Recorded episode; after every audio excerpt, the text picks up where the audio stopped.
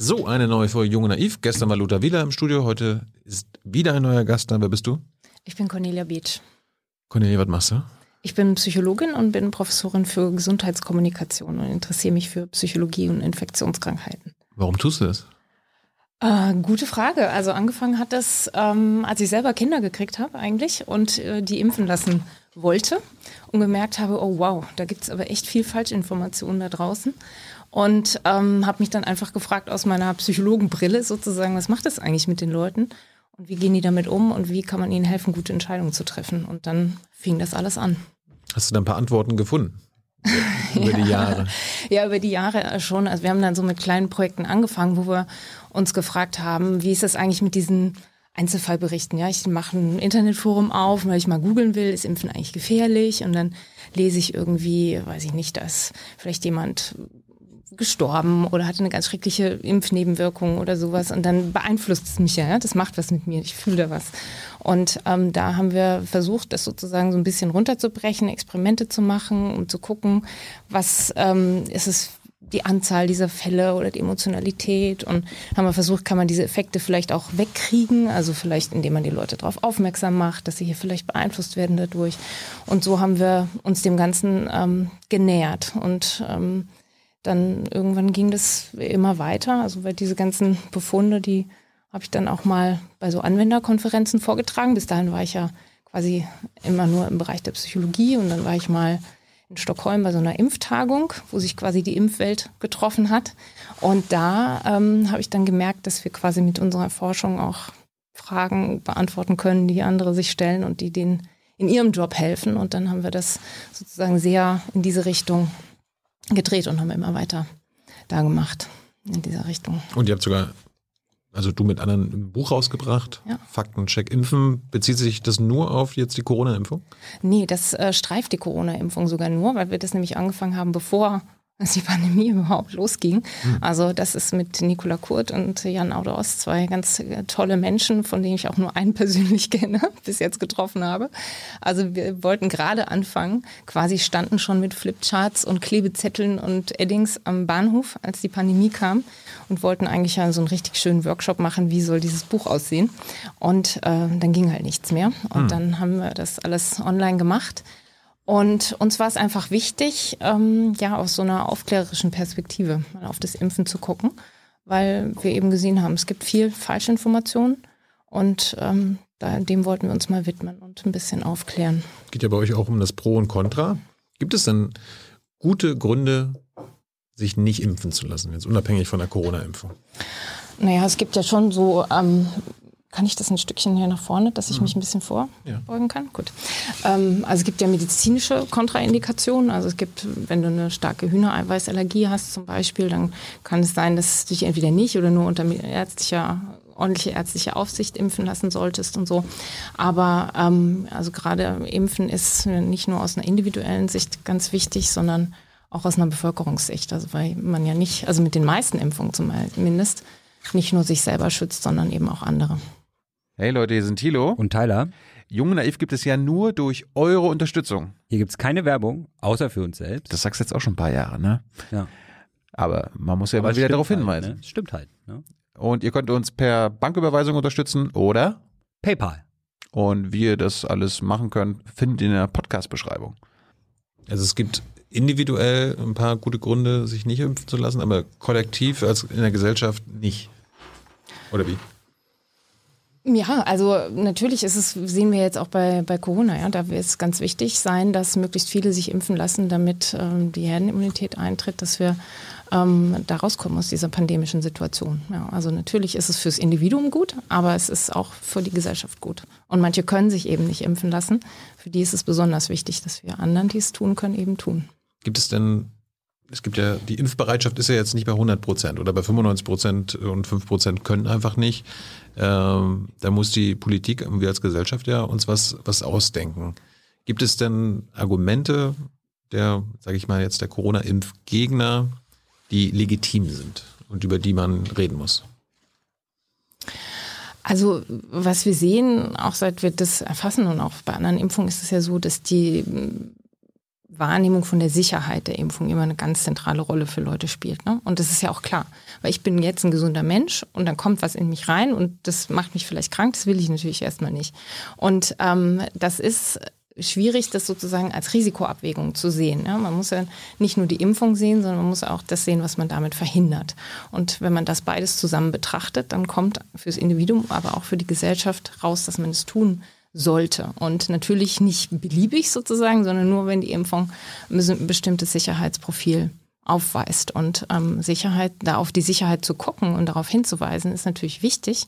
Ähm, aber da müssen wir auch gucken, dass ähm, da adäquat kommuniziert wird. Ne? Also haben wir jetzt zum Beispiel mit Astra gesehen, mhm. ist ein ganz komplexer Fall.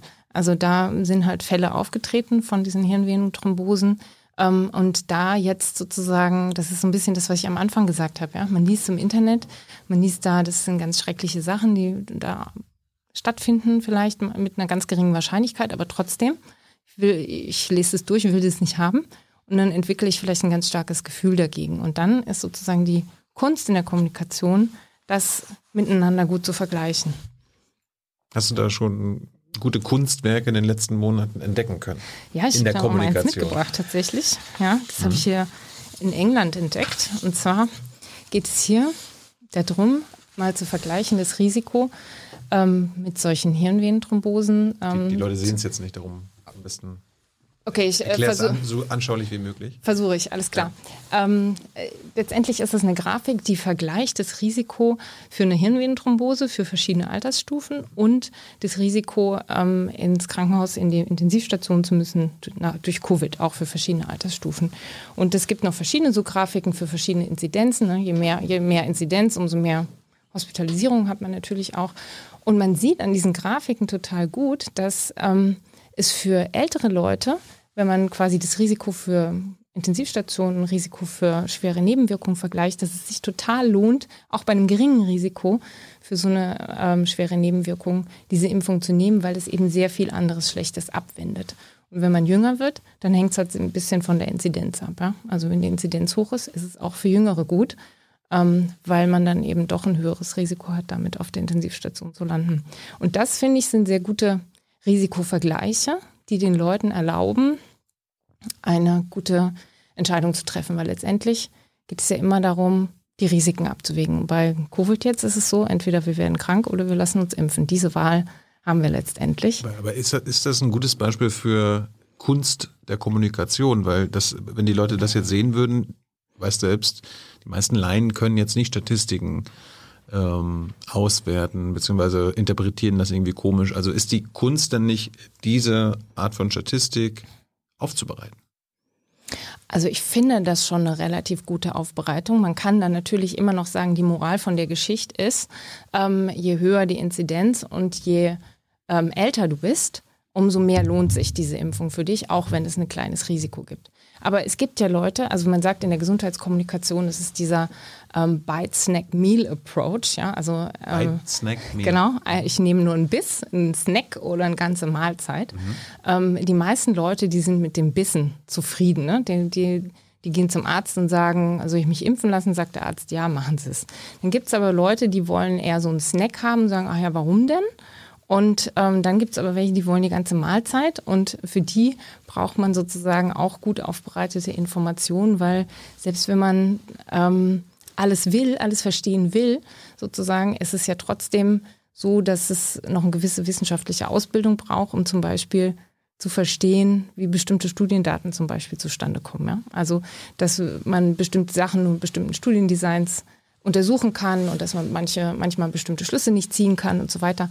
Und da reicht halt nicht immer nur der gesunde Menschenverstand, sondern braucht man halt ein bisschen wissenschaftliche Auf, äh, Ausbildung. Und deswegen ist es eben wichtig, finde ich, solche Informationen so gut aufzubereiten und dann eben zu gucken, wie viel Informationen wollen die Leute eigentlich und ihnen aber auch alles anzubieten.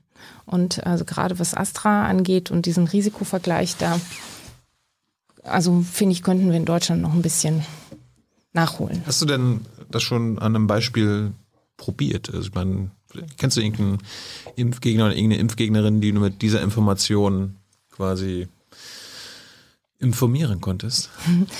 Also ich glaube, wir müssen äh, gucken, was meinen wir eigentlich mit Impfgegner, ja, weil Es gibt ja so Impfskeptiker. Ja. Also Skeptiker sind die, die wissen es einfach noch nicht und warten erstmal ab.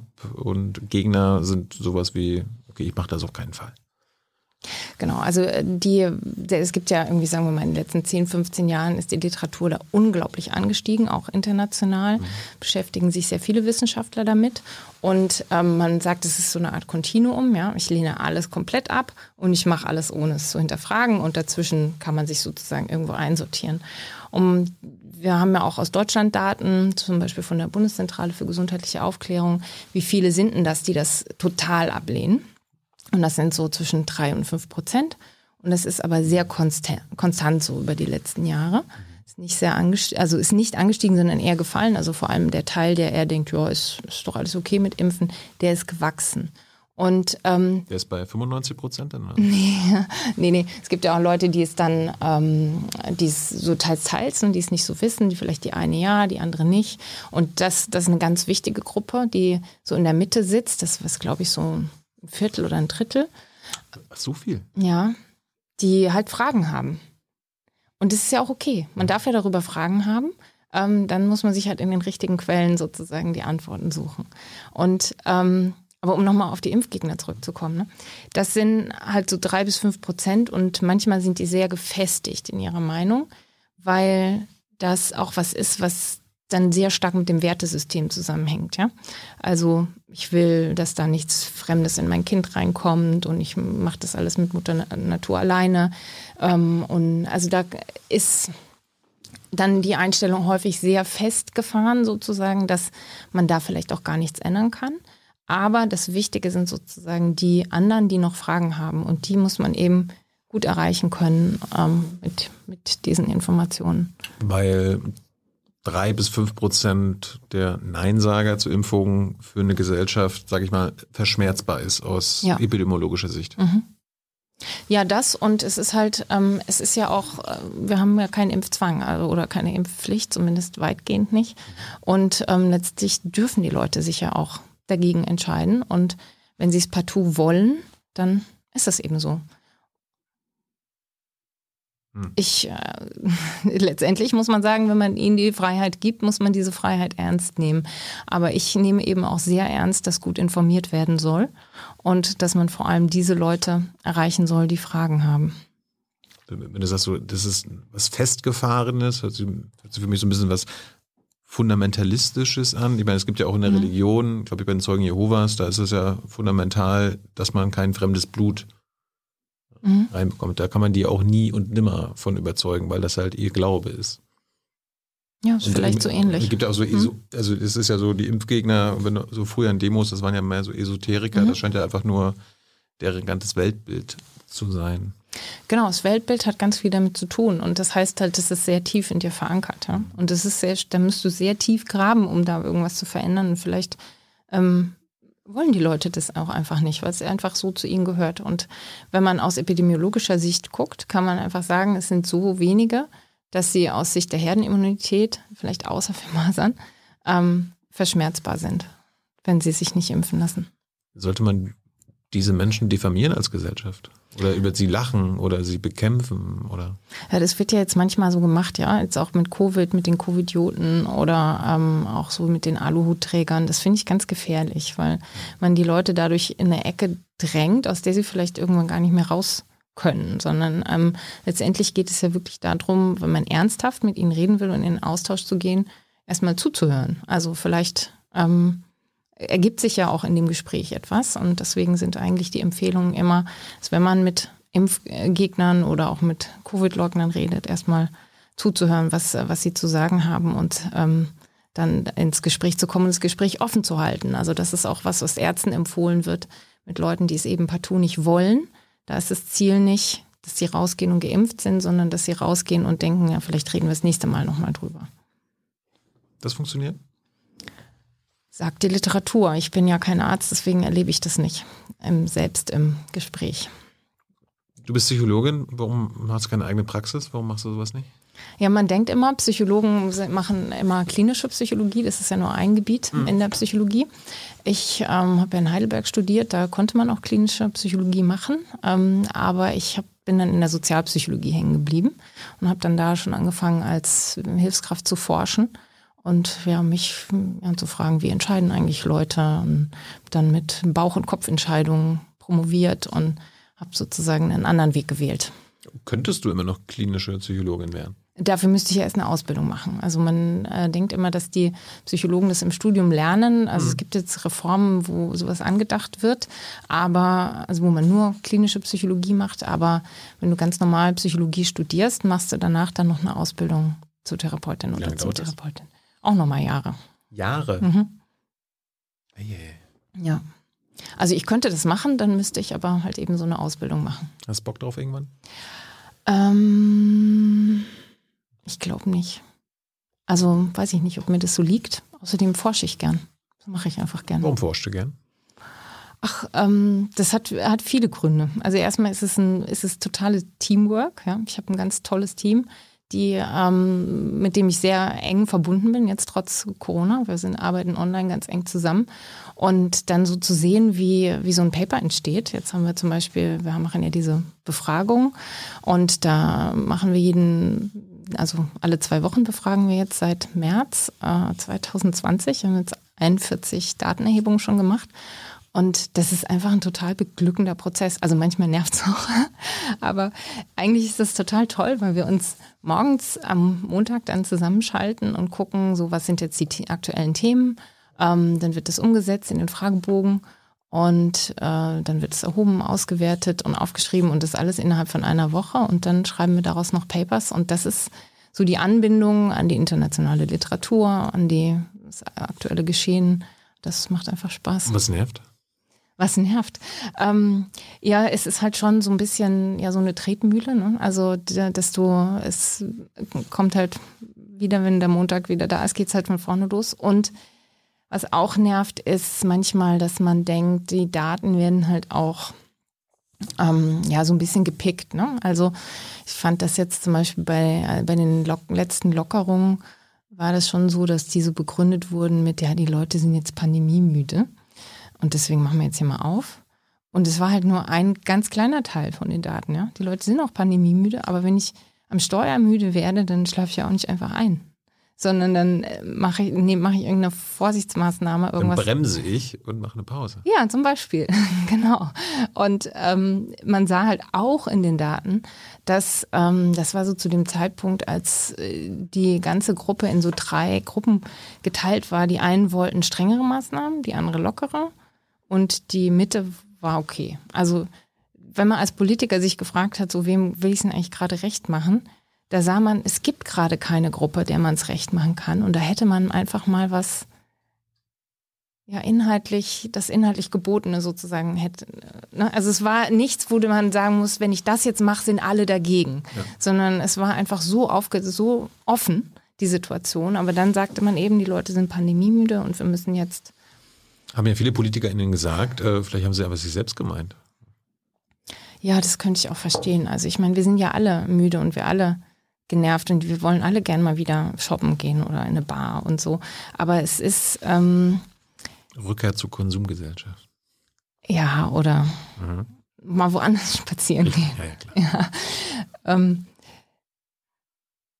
ja, es ist ja immer so ein bisschen die Frage, wie werden solche Daten benutzt, um Dinge zu begründen. Und da habe ich jetzt schon manchmal das Gefühl, so die Daten sind ein bisschen wie so ein Vexierbild. Ja? Ich weiß nicht, ob du das kennst. Das sind so Bilder, da guckst du drauf und in einem einen Moment siehst du eine alte Frau und im anderen Moment eine junge Frau zum mhm. Beispiel.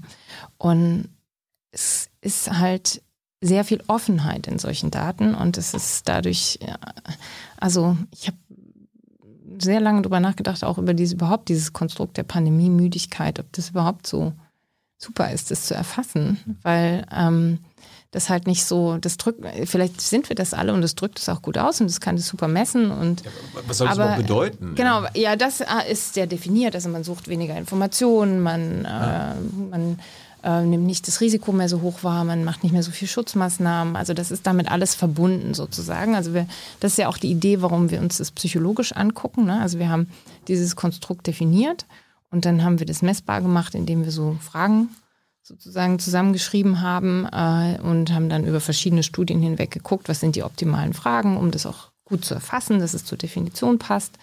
Und ähm, dann haben wir geguckt, was sind die Konsequenzen davon. Also die Leute gucken weniger in die Nachrichten, sie ähm, nehmen weniger Risiko wahr und sie verhalten sich halt auch anders. Und deswegen ist es schon ein interessantes Konstrukt, aber es kann halt auch so missbraucht werden, dass man sagt, ja, die Leute sind jetzt müde, wir müssen jetzt aufmachen. Es gehört das zur Wissenschaftsleugnung. Es gibt ja diese PLURV, P-L-U-R-V, mhm. ähm, was ja auch unter anderem ein Punkt ist, man sucht sich die wissenschaftlichen Erkenntnisse raus, die einem gerade passen.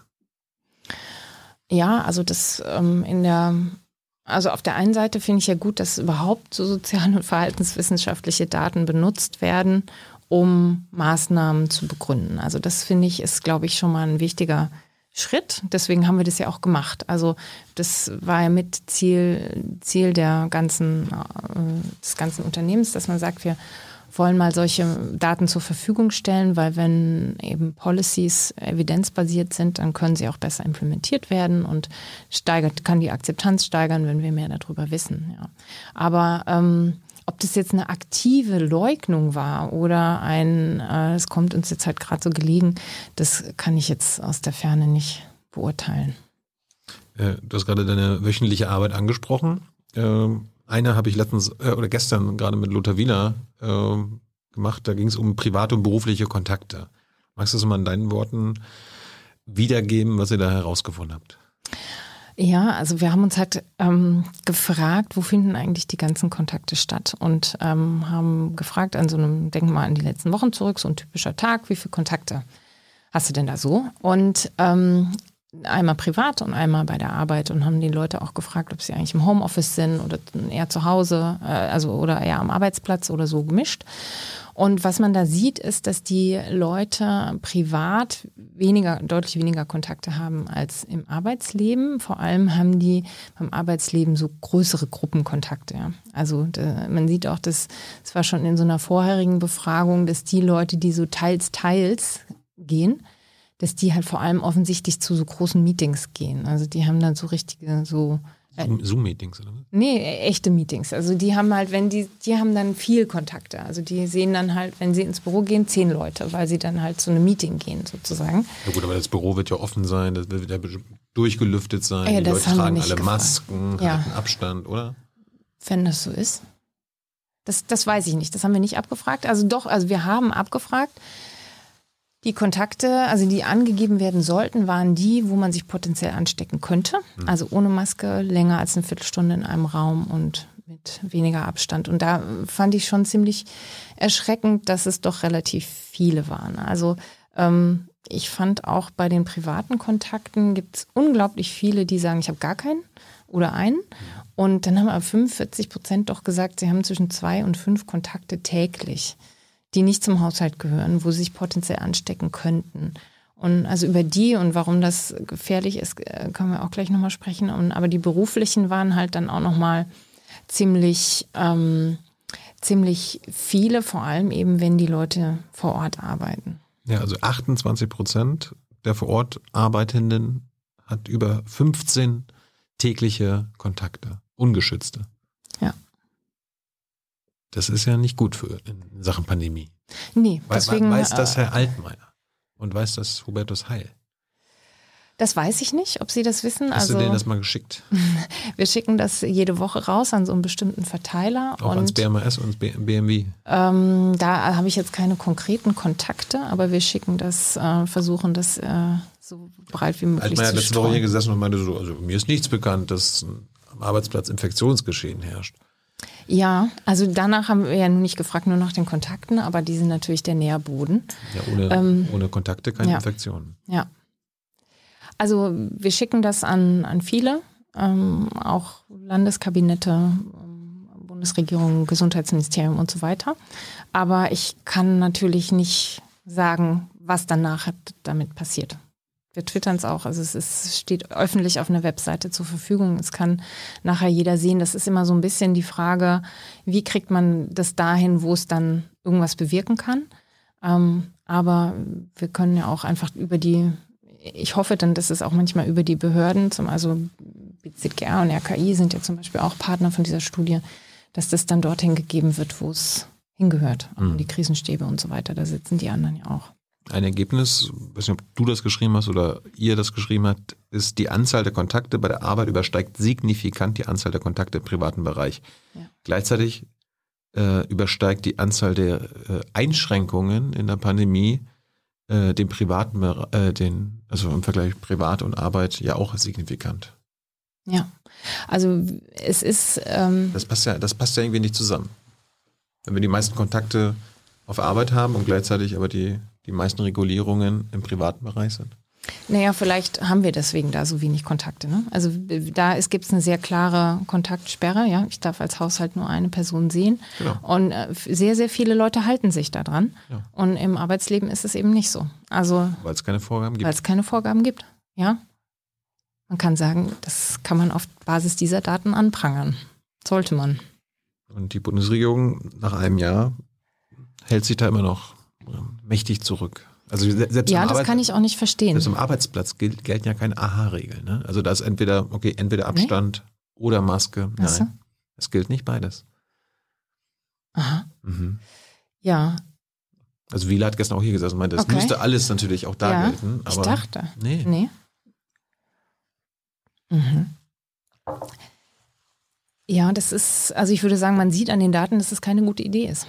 Also die Leute einfach, ähm, wir haben auch, sehen auch eine kleine Korrelation zwischen privaten und Berufskontakten.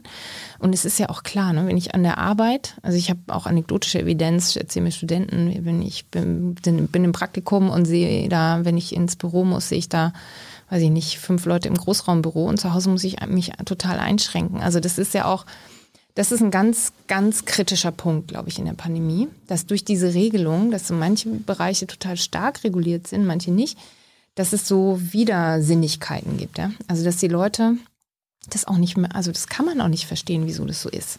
Also man, oder sagen wir mal, Kirchen sind offen und machen einen Gottesdienst und es sind, weiß ich nicht, Konfirmationen möglich oder Kommunionen oder sowas. Mhm. Und dann darfst du aber nicht feiern, weil eine Familie darf nur eine weitere Person sehen. Zum Beispiel. Das sind Situationen, die Leute ähm, einfach in, in schwierige Situationen bringen und wo man die Regeln nicht mehr verstehen kann. Und wir verneigen ja als Menschen dazu, uns die Welt automatisch zu erklären. Und wenn die sich widersprechen andauernd die Regeln oder auch lokal widersprechen, ja, also in, einen, in der einen Stadt war das bei uns so, da musste man keine Maske tragen zwischen äh, dem Tisch und dem ähm, Klo, wenn man auf, wenn man in einer äh, Kneipe war zum Beispiel, als, als es noch Kneipen offen waren, ähm, und im, im Nachbarort schon. Und da kann man sich dann überlegen, oder Schulen, auch ganz wichtiger Punkt, ne? Bei meinem einen Kind müssen sie eine Maske tragen auf, der Schul auf dem Schulhof, beim anderen nicht. Beides weiterführende Schulen. Und die einen macht mit Maske Sport, die anderen ohne. Das sind, da fragt man sich, wieso, was soll ich denn als Mutter da jetzt denken, was da richtig ist? Sogar die Kinder sagen mir, wie kann das sein, dass es bei ihr so ist und bei der anderen so? Und das finde ich sehr schwierig, weil das schafft kein Vertrauen. Und das, das sehen wir ja auch in den Daten dass das Vertrauen ziemlich abgenommen hat. Gerade wenn es noch nicht mal irgendwie versucht wird zu begründen. Ich meine, in der Arbeitswelt ist es naheliegend, das sind Wirtschaft, knallharte wirtschaftliche Interessen, die da auf die Regierung ein, einfließen, wo das abgewogen wird und die wirtschaftlichen Interessen als schwerwiegender angesehen werden, mhm. jetzt als die ähm, Arbeitsschutz oder den Gesundheitsschutz. Aber was macht denn dieser Widerspruch mit den Menschen? Also, was hat das denn für einen psychologischen Effekt? Also äh, fördert, fördert das die Müdigkeit, die Pandemie-Müdigkeit? Mm, gute Frage, weiß ich jetzt nicht. Also wir fragen immer ab, dass, äh, ob die Leute eigentlich genau wissen, welche Regeln gerade gelten. Und das steigt jetzt gerade der Anteil der Leute, die sagen, ich weiß irgendwie nicht mehr. Und ähm, dann sehen wir auch, dass die Leute, die das nicht wissen, die machen sogar bei den AHA-Regeln die wir ja nun irgendwie quasi schon in unserer DNA haben mittlerweile, schon da Abstriche. Und also was, was passiert ist, glaube ich, durch diese ähm, Widersinnigkeit, ist, dass auch ähm, dass sowas wie Ärger steigt, ja. Das ist psychologisch wichtig, Reaktanz. Äh, sowieso ein ganz wichtiges Thema, glaube ich, in, in diesen ganzen Regulierungsthematiken. Ähm, dass, dass der Ärger steigt und dass du es dann weniger machst. Ja. Und weil du es eben auch weniger einsiehst. Und es ist ja das Wissen, Wissen ist nicht kein Garant dafür, dass die Leute sich richtig verhalten. Das mhm. wissen wir schon lange und sehen wir auch. Ja. Aber das Wissen ist trotzdem wichtig, weil die Leute sich ja erklären wollen, warum sie das eine oder das andere tun sollen oder wollen. Im Umkehrschluss heißt das, es wäre förderlicher, gesellschaftlich förderlicher, wenn es so wenig Widersprüche wie möglich gibt in Sachen Pandemiebekämpfung. Dass zum Beispiel der Arbeitsbereich ebenso reguliert wird wie der private Bereich. Naja, also was wir ja gelernt haben, ist, das Virus braucht die Kontakte, um sich zu verbreiten. Und das heißt, egal wo diese Kontakte stattfinden, ob es am Arbeitsplatz ist oder im Privatleben, müssen die von einer bestimmten Qualität sein, nämlich möglichst geschützt, wenn, wenn sie stattfinden. Und dann kann man sagen, dann ähm, sollte es nach den gleichen Regeln eigentlich am Arbeitsplatz wie im Privatleben auch gelten. Und man kann sich ja so, so ein bisschen fragen, was da so auch für ein Menschenbild dahinter steht, ja. Es ist immer die Frage, traue ich den Leuten eigentlich zu, dass sie von alleine das Richtige tun? Oder wenn ich ihnen sage, das und das wären jetzt hier so Regeln, die, die wichtig sind, ähm, halte die bitte ein. Also zum Beispiel kein Kontakt ohne, weiß ich nicht, einen Test, eine Maske, eine Impfung, Abstand oder draußen. Ja, kann man ja sagen, am besten zwei davon. Ähm, und das halt überall zum Beispiel. Mhm. Das ähm, kann man sich leicht merken und das kostet am Anfang ein bisschen Gewöhnung. Aber so könnte man sagen, so hat man überall den Menschen auch in der Eigenverantwortung und gibt dem was psychologisch ganz wichtig ist, auch so eine Selbstwirksamkeit. Ja? Ich weiß, was ich tun kann, um mich zu schützen und um andere zu schützen. Das ist ja immer ein ganz wesentlicher Aspekt. Hast du auch in Sachen Homeoffice zum Beispiel die letzten Wochen mal nachgefragt, wie da die Situation ist? Weil mir geht es immer nicht aus dem Kopf. In der ersten Welle letztes Jahr waren deutlich mehr Leute im Homeoffice, die es machen konnten. Noch nicht alle, aber deutlich mehr als heutzutage. Liegt das nur an den Arbeitgebern, die das dann irgendwie sagen, bleibt man dann doch im Büro oder ist das auch ein psychologischer Effekt derjenigen, die vielleicht nicht zu Hause arbeiten wollen? Also in der letzten Befragung haben wir gefragt, ähm, ob die Leute im Homeoffice sind oder sie mehr oder weniger davon gerne hätten und haben schon gefunden, dass 19 Prozent, und das fand ich relativ viel, sagen, ich wäre gerne häufiger im Homeoffice. Und wenn man halt sich anguckt, wer entscheidet das, dann ist das hauptsächlich der Chef und äh, oder der Arbeitgeber. Und von daher kann man, glaube ich, schon sagen, dass ein gewisser Support durch Arbeitgeber die Homeoffice-Rate doch noch erhöhen könnte. Die 19 Prozent sind die, die auch in, im Homeoffice arbeiten könnten. Die könnten auch, ja, die könnten im Homeoffice arbeiten. Das heißt, arbeiten. da wird es denen verwehrt. Äh, das haben wir jetzt nicht genau gefragt, ob sie verboten bekommen hätten oder haben oder nicht, aber sie würden gerne mehr im Homeoffice arbeiten, haben sie angegeben. Was und sie könnten auch. Was wieder förderlicher wäre für die äh, Pandemiebekämpfung. Absolut. Und wir sehen auch, dass die Leute, die im Homeoffice arbeiten, die vertrauen ihrem Arbeitgeber mehr, dass er gut äh, das hinkriegt mit dieser Krise und haben auch nicht so viel Angst, sich anzustecken. Also die Risikowahrnehmung wird davon schon beeinflusst. Ja. Ne? Und gleichzeitig rufen bei uns, äh, man, es gibt die, die zweiwöchentliche Hans-Jessen-Show, da rufen immer wieder Arbeitnehmer an, Arbeitnehmerinnen, die dann sagen, ja, das erlaubt mir der Chef nicht oder die Chefin, weil die vertrauen mir dann nicht, dass ich zu Hause genauso fleißig bin wie im Büro oder im Betrieb. Ja. Aber ich, ich denke, das haben wir doch eigentlich in der ersten Welle auch gesehen, dass das gut lief und wie man das vielleicht fördern kann. Also das äh, mit welchen Online-Tools und so weiter man das äh, die Zusammenarbeit fördern kann. Dass es jetzt nicht der Zustand ist, vielleicht den man immer haben will, ist auch klar, aber die Gesellschaft hat sich nun mal darauf geeinigt, dass es wichtig ist, Schulen offen zu halten und Schulen und Betriebe ähm, einfach ja, Betriebe, ne? Also ja, Schulen ist halt ein größerer Druck da. Hast du da Erkenntnisse, äh, was das gesellschaftlich macht oder mit den Einzelnen, wenn insbesondere die Wirtschaftswelt weniger hart behandelt wird? Also dass die fast schon geschont werden? Nee, das weiß ich nicht, aber ich kann schon auch sagen, dass durchgängig in der Pandemie diese wirtschaftsbezogenen Sorgen sehr hoch waren.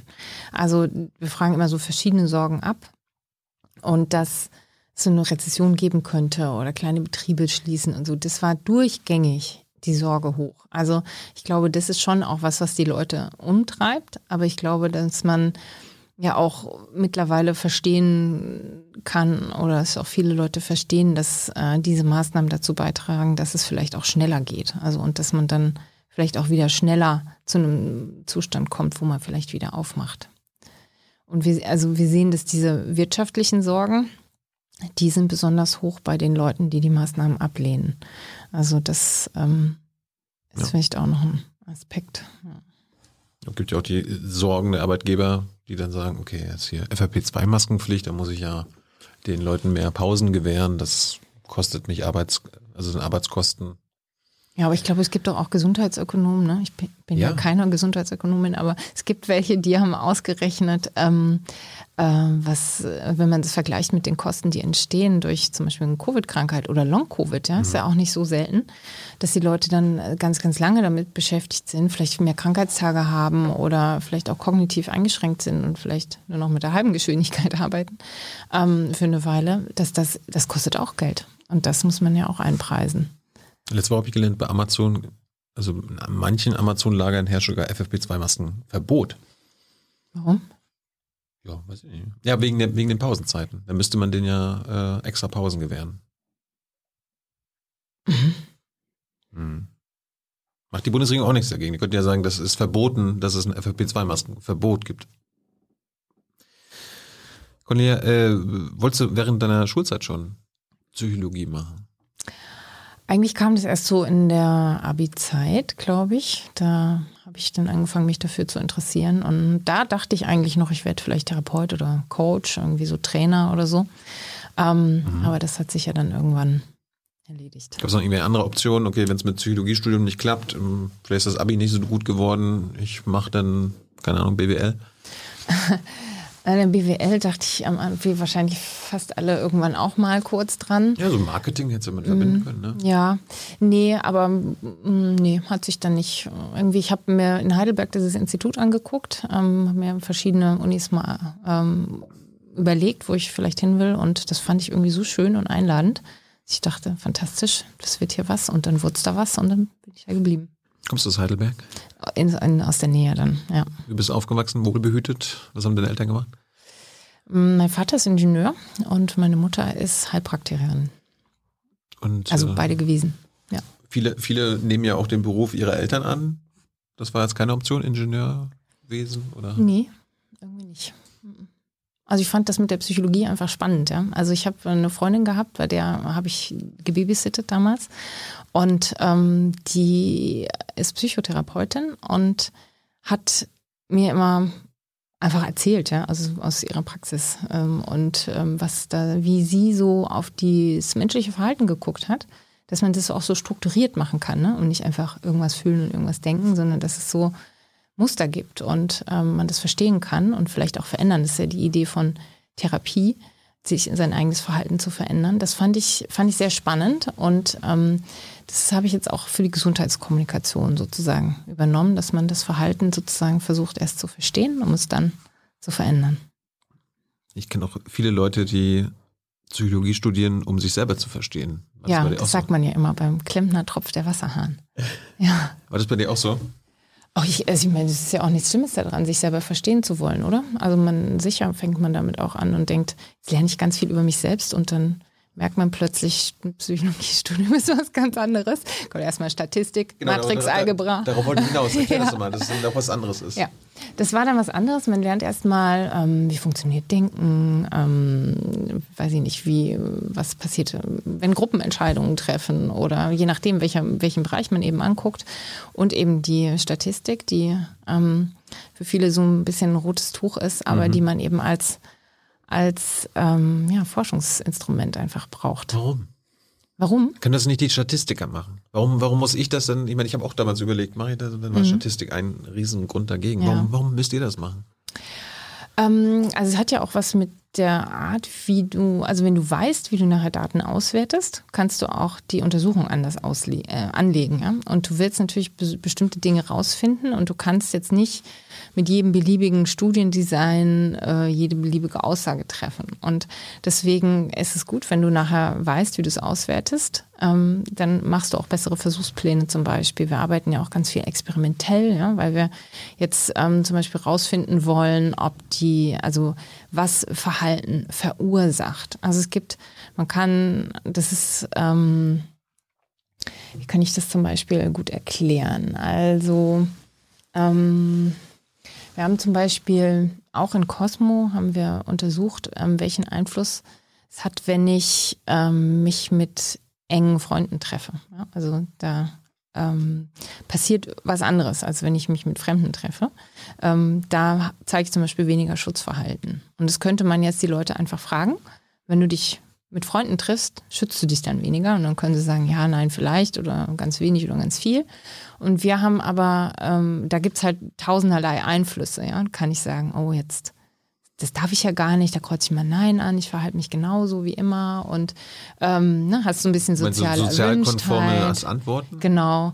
So, und ähm, deswegen haben wir ähm, ein Experiment gemacht und haben den Leuten gesagt, also stell dir vor, du gehst auf eine Party und ähm, da sind ganz viele Leute, die du kennst. Und der anderen Gruppe haben wir gesagt, stell dir vor, du gehst auf eine Party, kennst aber keinen. Und dann haben wir so denen verschiedene Fragen gestellt. Wie würdest du eine Maske tragen oder ähm, Abstand halten, mit jemand aus dem Glas trinken und solche Sachen. Und haben dann einfach diese Gruppen miteinander verglichen. Weil die Leute, die dann da mitmachen, die wissen ja nicht, worauf wir sozusagen hinaus wollen. Und so eine Antwort ist dann, also so ein Befund ist dann viel zuverlässiger, als wenn man die Leute einfach gefragt hätte, ja, und verhältst du dich denn anders, wenn du dich mit Freunden triffst? Und Was kam denn raus? Also es ist tatsächlich so, äh, wie man denkt. Also wenn man Leute trifft, die man, äh, denen man sich nahe fühlt, denen man sich verbunden fühlt, fühlt man weniger Ekel. Das haben wir auch abgefragt. Und der führt dazu, dass ich mich weniger schütze. Also wenn jemand da neben mir schnieft und trieft und ist ein Fremder und ich ekel mich total, dann halte ich auch viel mehr Abstand. Und bei jemandem, der mir nahe ist, da ekel ich mich einfach nicht so sehr. Und das ist sozusagen unser psychologisches Immunsystem, ja, oder Behavioral Immune System wird es genannt. Ähm, jemanden, dem ich mich verbunden fühle. Ähm, da denke ich auch nicht, da kann ich es kriegen. Und deswegen bin, schütze ich mich dann auch nicht so stark. Also, was zu tun, ist ja mein Kumpel, dem vertraue ich. Und dem vertraue ich auch, dass er zuvor sich richtig verhalten hat und jetzt halt nicht infektiös sein wird. Ja, das spielt da sicherlich auch eine Rolle mit. Aber also wir haben vor allem eben diesen Ekel untersucht und der spielte da auch mit eine tragende Rolle. Ich meine, ich, ich habe es im privaten Bereich auch. Ich meine, manchmal genau, kommt ein Kumpel zu Besuch oder man hilft sich gegenseitig mhm. beim, beim Handwerken und so weiter und man äh, trägt dann die Maske und ich merke dann bei der anderen Person, die findet das jetzt unhöflich. Mhm. So, oh, das ist ja so ein Misstrauensbeweis. Ich bin nur dein Kumpel, warum, warum mhm. müssen wir jetzt eine Maske tragen? Ich habe doch jetzt auch hier einen Test gemacht und so weiter. Ja. Ja, das ist das schwierig, ist so ein, solche so ein, neuen Verhaltensweisen. Ist so ein indirekter Druck, dann ja. vielleicht die doch abzunehmen, damit er oder sie sich wohlfühlt. Mhm. Ja, oder lüften. Ne? Also wenn man mal, hatte mal ein Abendessen ähm, mit einem Freund und da haben wir halt auch so alle halbe Stunde mal gelüftet und es hat sich wirklich blöd angefühlt, ja, weil man irgendwie denkt, man unterstellt dem anderen dann irgendwas oder aber letztendlich ist es das einzig Richtige, was man, was man tun kann. Wir müssen uns einfach an das neue Verhalten da jetzt, glaube ich, nochmal gewöhnen eine Weile. Wer macht denn da mit bei deinen Umfragen überhaupt? Wie, wie, wie ruft ihr die Leute an oder ist das online? Ist das an, überhaupt repräsentativ? ja, anrufen wäre natürlich toll, ähm, weil man da einfach zufällig Leute erreichen könnte. Ja. Ähm, aber als wir angefangen haben, 2020 im März, da gab es gar keine Telefonstudios. Die waren nämlich auch alle nicht besetzt. Und, weil die alle im Homeoffice Weil die alle im Homeoffice Damals machte man ja noch Homeoffice. Und ähm, deswegen machen wir das online. Und das ist ein bisschen eine Einschränkung. Ne? Also es können nur Leute daran teilnehmen, die Onliner sind und die sich auch vorher bei so einer Firma registriert haben und sagen, ich würde bei so Umfragen gerne mitmachen. Welche Firma ist das? Ähm, die Firma heißt Respondi und die. Ähm, es gibt wahrscheinlich jetzt viele Zuschauer, die sagen, ey, da würde ich auch mal gerne mitmachen. Ich würde ja, euch gerne helfen. Genau, beim Mingle oder Respondi äh, kann man sich registrieren zum Beispiel und die, dann wird man eingeladen nach bestimmten Quoten. Das ist jetzt die Antwort auf die Frage der Repräsentativität. Also ähm, wir gucken uns halt an, wie viele Frauen und Männer gibt es in Deutschland und wie alt sind die und aus welchen Bundesländern. Und dann gibt es also bestimmte Quoten und nach denen werden dann die Leute eingeladen. Also ist nur Mann und Frau Alter oder auch? Mann, Frau, Alter und ähm, Bundesland. Das war's. Ja. Warum nicht mehr Faktoren? Weil das dann zu kompliziert wird. Also und zu teuer und zu groß. Bekommen die was dafür? Ja. Was bekommen die? Das weiß ich ehrlich gesagt nicht. Ähm, ein paar Euro würde ich denken. Also ich kann es ehrlich gesagt nicht sagen. Das sind die Tarife, die, also wir zahlen die Firma sozusagen und man schreibt sich da ein bei der Firma und macht nach deren Konditionen dann bestimmte Umfragen mit und kriegt dann dafür, ich weiß ehrlich gesagt nicht mehr, ob die Geld kriegen oder so Token, wie die man am Ende in irgendwas einlösen kann. Es gibt da verschiedene Modelle. Und äh, sind es immer denn dieselben Leute oder wie stellt ihr sicher, dass es nicht immer jede Woche dieselben sind, die, mhm. die da mitmachen? Vielleicht, ja, das war vielleicht, vielleicht ist der Pool zu klein. Weißt Ja, das war zwischenzeitlich mal ein Problem. Ähm, das sind nicht immer dieselben Leute, es sind immer unterschiedliche tausend Leute, also alle zwei Wochen. Und am Anfang haben wir ja wöchentlich gemacht und das wurde dann irgendwann mal ein bisschen dünn, weil, weiß ich nicht, dann im Saarland noch, weiß ich nicht, äh, den 18-jährigen Mann zu finden. So, das war dann manchmal ein bisschen schwierig. Ähm, aber das, die haben dann nochmal ordentlich nachrekrutiert und außerdem haben wir das, also wir haben die sorgen sozusagen, sozusagen dafür, dass die Leute nicht mehrfach teilnehmen. Also auch nicht nach einer gewissen Zeit. Also das haben wir jetzt ausgeschlossen. Habt ihr irgendeine, habt ihr irgendeine Umfrage gemacht, äh, wo du im Nachhinein gedacht hast, scheiße, hätten wir anders machen müssen? Oder da ist irgendwas rausgekommen, womit du nicht gerechnet hättest? Ja, also dass man denkt, ach, das hätte man nochmal anders machen müssen, das passiert eigentlich oft. Also ich will jetzt nicht sagen, vielleicht jedes Mal, aber man, das ist natürlich alles unter, unter Hochdruck, was, was da passiert. Und ähm, hinterher ist man immer schlauer. Manchmal erheben wir es dann auch nochmal und denken, ah, das müssen wir nochmal anders fragen. Gilt bei euch nicht Gründlichkeit für Schnelligkeit? Doch, natürlich wollen wir ganz sehr, sehr gründlich sein. Äh, wir haben auch am Anfang noch ein Peer-Review-System eingeführt gehabt, ähm, also wo wir dann Donnerstagnacht das noch an zwei Kollegen geschickt haben, immer unterschiedliche, die uns dann bis zum nächsten Tag nochmal das angeguckt haben, ob die Schlussfolgerungen so passen. Weil man hatte am Anfang ja nicht so ein richtiges Gefühl ne, für die, was heißen, ja, heißen die Daten jetzt eigentlich? Und da haben wir uns dann nochmal externen Rat geholt und das ähm, nochmal checken lassen. Aber ja, wir versuchen natürlich sehr gründlich zu sein, aber ein Fehler kann immer passieren. Woher kommt das Geld, das ihr äh, da reinsteckt? Aus ganz verschiedenen Quellen eigentlich. Also wir kriegen Geld vom Robert-Koch-Institut, von der Bundeszentrale für gesundheitliche Aufklärung. Also es geht hauptsächlich eben in Personal und diese Daten, oder was heißt hauptsächlich ausschließlich Personal und die Erhebungskosten. Und wir haben die Klaus-Tschira-Stiftung ist auch mit dabei, die zahlt auch zwei Leute. Damit ähm, haben wir zum Beispiel eine Statistikerin. Das ist auch was Tolles, wenn, wenn jemand sich sehr gut mit Statistik auskennt. Auch wenn Psychologen sich gut auskennen, ist eine Statistikerin trotzdem ein sehr großer Gewinn. Kommt ihr ohne Drittmittel aus? Oder sind das Nein, das sind Drittmittel. Genau. Nee, also wir, ähm, also eigentlich kein Wissenschaftler kommt ohne Drittmittel aus, glaube ich. Ist das gut? Ja, ich finde das eigentlich gut, weil ähm, man sich dann auch immer wieder dem Wettbewerb stellen muss und ähm, sich für das, für die eigenen Ideen, die man hat, erstmal anstrengen muss. Also wenn man so ganz eine nackige Stelle hat, wo man gar kein Personal und Mittel hat, ist es auch blöd. Nee, nee also ich, aber, ich möchte natürlich schon, dass ihr genug Mittel habt und Personal, ja. aber es ist ja auch, wird ja von vielen auch als Problem angesehen, die Abhängigkeit von Drittmitteln, gerade aus der Wirtschaft. Das, ja, es ist ja die Frage, wo man die hernimmt. Ne? Also unsere jetzt unsere Drittmittel sind jetzt eigentlich sonst ähm, eigentlich eher von so Förderinstitutionen wie, weiß ich nicht, Deutsche Forschungsgemeinschaft zum Beispiel oder jetzt haben wir so einen EU-Grant. Ähm, aber ähm, ja klar, also das, das gibt natürlich noch andere Bereiche, die machen vielleicht Auftragforschung, die sind vielleicht dann nicht so ähm, sind vielleicht ein bisschen abhängiger mit dem, was sie als Fragestellung sozusagen machen. Aber das ist jetzt nicht, was meine Forschung betrifft. Wie lange hast du denn studiert? Wie lange? Ja, wie lange dauert sowas? Ähm, oh, das weiß ich gar nicht mehr, vielleicht fünf Jahre? Hast ich glaube neun hast Semester. Hast du Zeit gelassen? Oder? Nee. Warum? Ich weiß nicht, ich wusste eigentlich dann irgendwann schnell, ich wollte dann in die Forschung und hat sich dann auch so eine Stelle abgezeichnet und das wollte ich einfach machen. Also Wolltest du eine Doktorarbeit schreiben oder ist das Pflicht bei euch? Nee, das ist halt dann so eine Art Beiprodukt gewesen. Also man hat halt dann diese Forschungssachen gemacht und das ähm, Wenn man dann, man kann in der Psychologie oder nicht überall, aber fast überall wahrscheinlich auch, das heißt kumulativ promovieren. Also da arbeitest du einfach wissenschaftlich und schreibst Artikel und veröffentlichst die. Und wenn du eben genug hast, dann kannst du die sozusagen zusammenschreiben, schreibst du noch so einen Manteltext drumherum, was das eigentlich alles miteinander zu tun hat und was daran neu ist und so. Und dann reichst du das als Dissertation ein. Sowas bei dir? Sowas bei mir, ja. Worum handelt denn eine Promotion? Da ging es um äh, Kopf- und Bauchentscheidungen und die Frage, ob sich Menschen da drin unterscheiden, ob sie Kopf- und Bauchentscheider sind und was das für Konsequenzen hat. Was ist da rausgekommen? Es äh, gibt Unterschiede. Also ich habe so eine Messinstrument entwickelt, Skala, ähm, wie man das messen kann. Also ob man so eine Präferenz für Intuition oder Deliberation hat, also für Kopf oder Bauch. Und ähm, Den, den Test könnte ich machen und dann sehe ich das? ja, könntest du wahrscheinlich machen. Ich glaube so, ich, es gibt doch so Zeitungen, so teste dich selbst, ich weiß nicht von, äh, vielleicht war das Geo oder hm, irgendeine andere Zeitung, die haben das auch immer mal ähm, veröffentlicht, wenn es um Entscheiden ging. Da haben die den mal abgedruckt, den Test.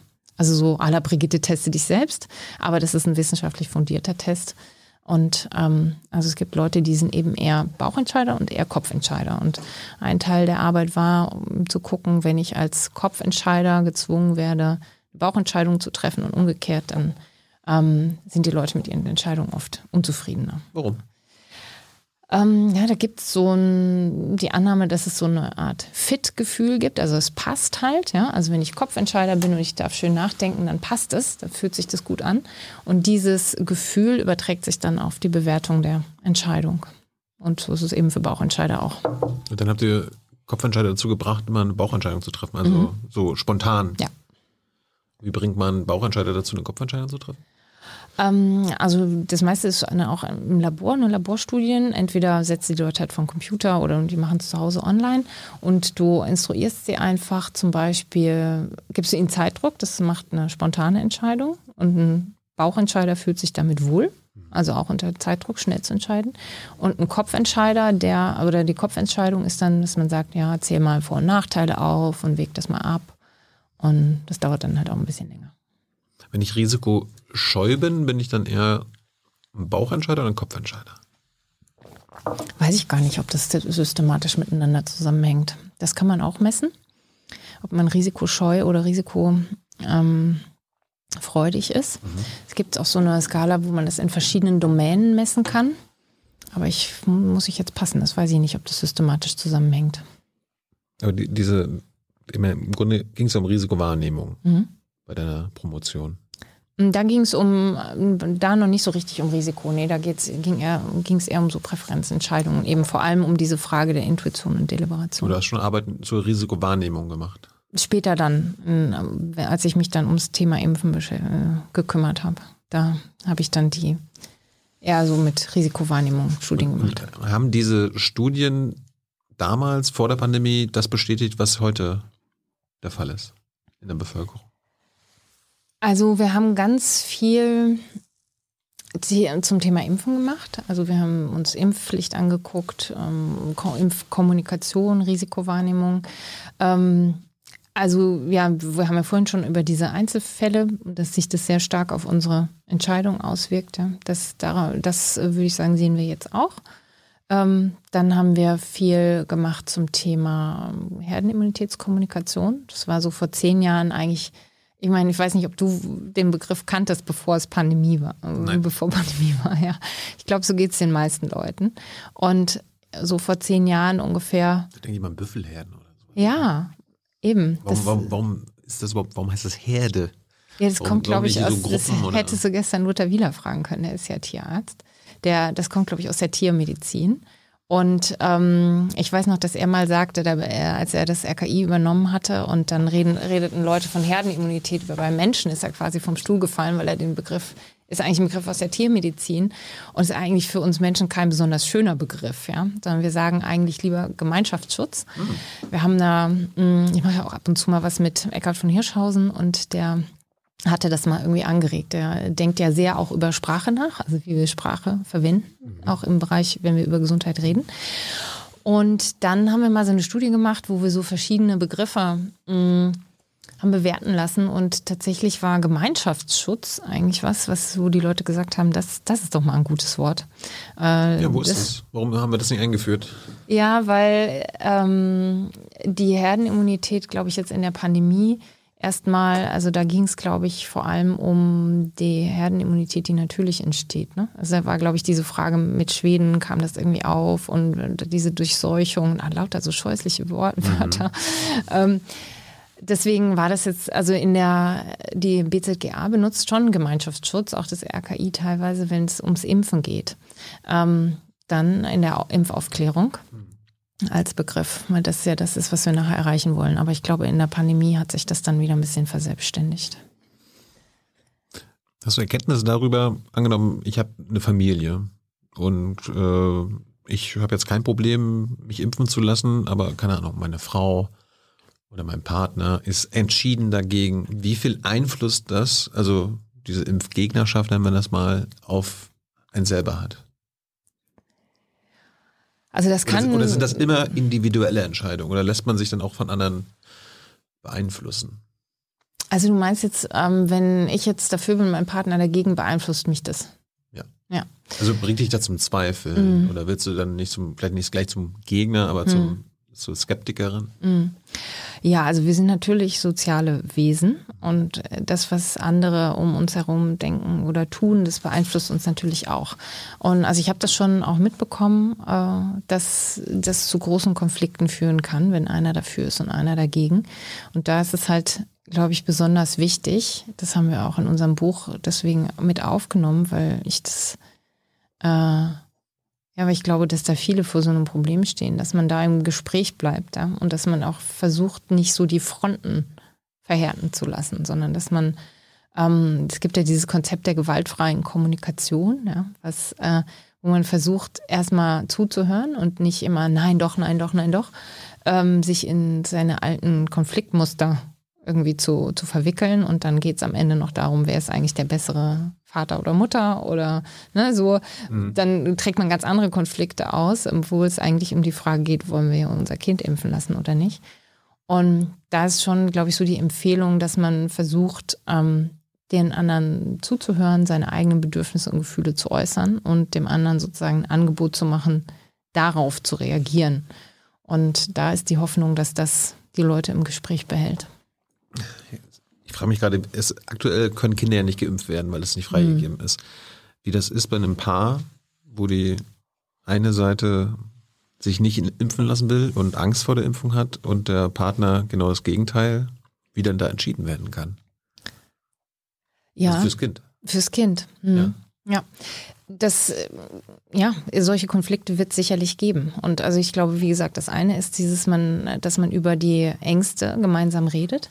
Ähm, ein Tipp, den wir auch aufgenommen haben, den fand ich eigentlich auch gut, ist, dass man sagt, man hält erstmal andere Leute, die eine Partei ergreifen können, raus. Ne? Also sagen wir mal, meine Schwester, dein Bruder, die Tante, irgendwen, der notwendig oder eine Freundin oder so, ne, der leicht Partei ergreift, raus. Mhm. Und dann, dass man dann wirklich sagt, was sind meine Ängste, was sind deine Ängste und ähm, meistens geht es ja um dasselbe. Beide wollen, dass das Kind gesund bleibt. Der eine hat halt Angst, dass es von der Impfung was kriegt und der andere hat Angst, dass es irgendwie Covid kriegt oder es nach Hause bringt oder die Oma ansteckt. Und dass man sozusagen diese Sachen mal aufschreibt, sich gegenseitig zuhört und dann vielleicht mit jemandem bespricht, den beide vertrauen und das, der aber sozusagen ein externer Dritter ist, vielleicht der Kinderarzt.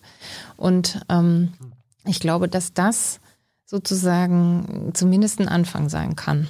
Wie, wo die, das dann natürlich hingeht, wird im Einzelfall sehr unterschiedlich sein. Aber ich glaube, das Ziel wäre schon, sich klar zu machen, dass man, glaube ich, dass beide dasselbe wollen und ähm, dass man, manches ist mit Information zu lösen, manches vielleicht mit ein bisschen zuwarten.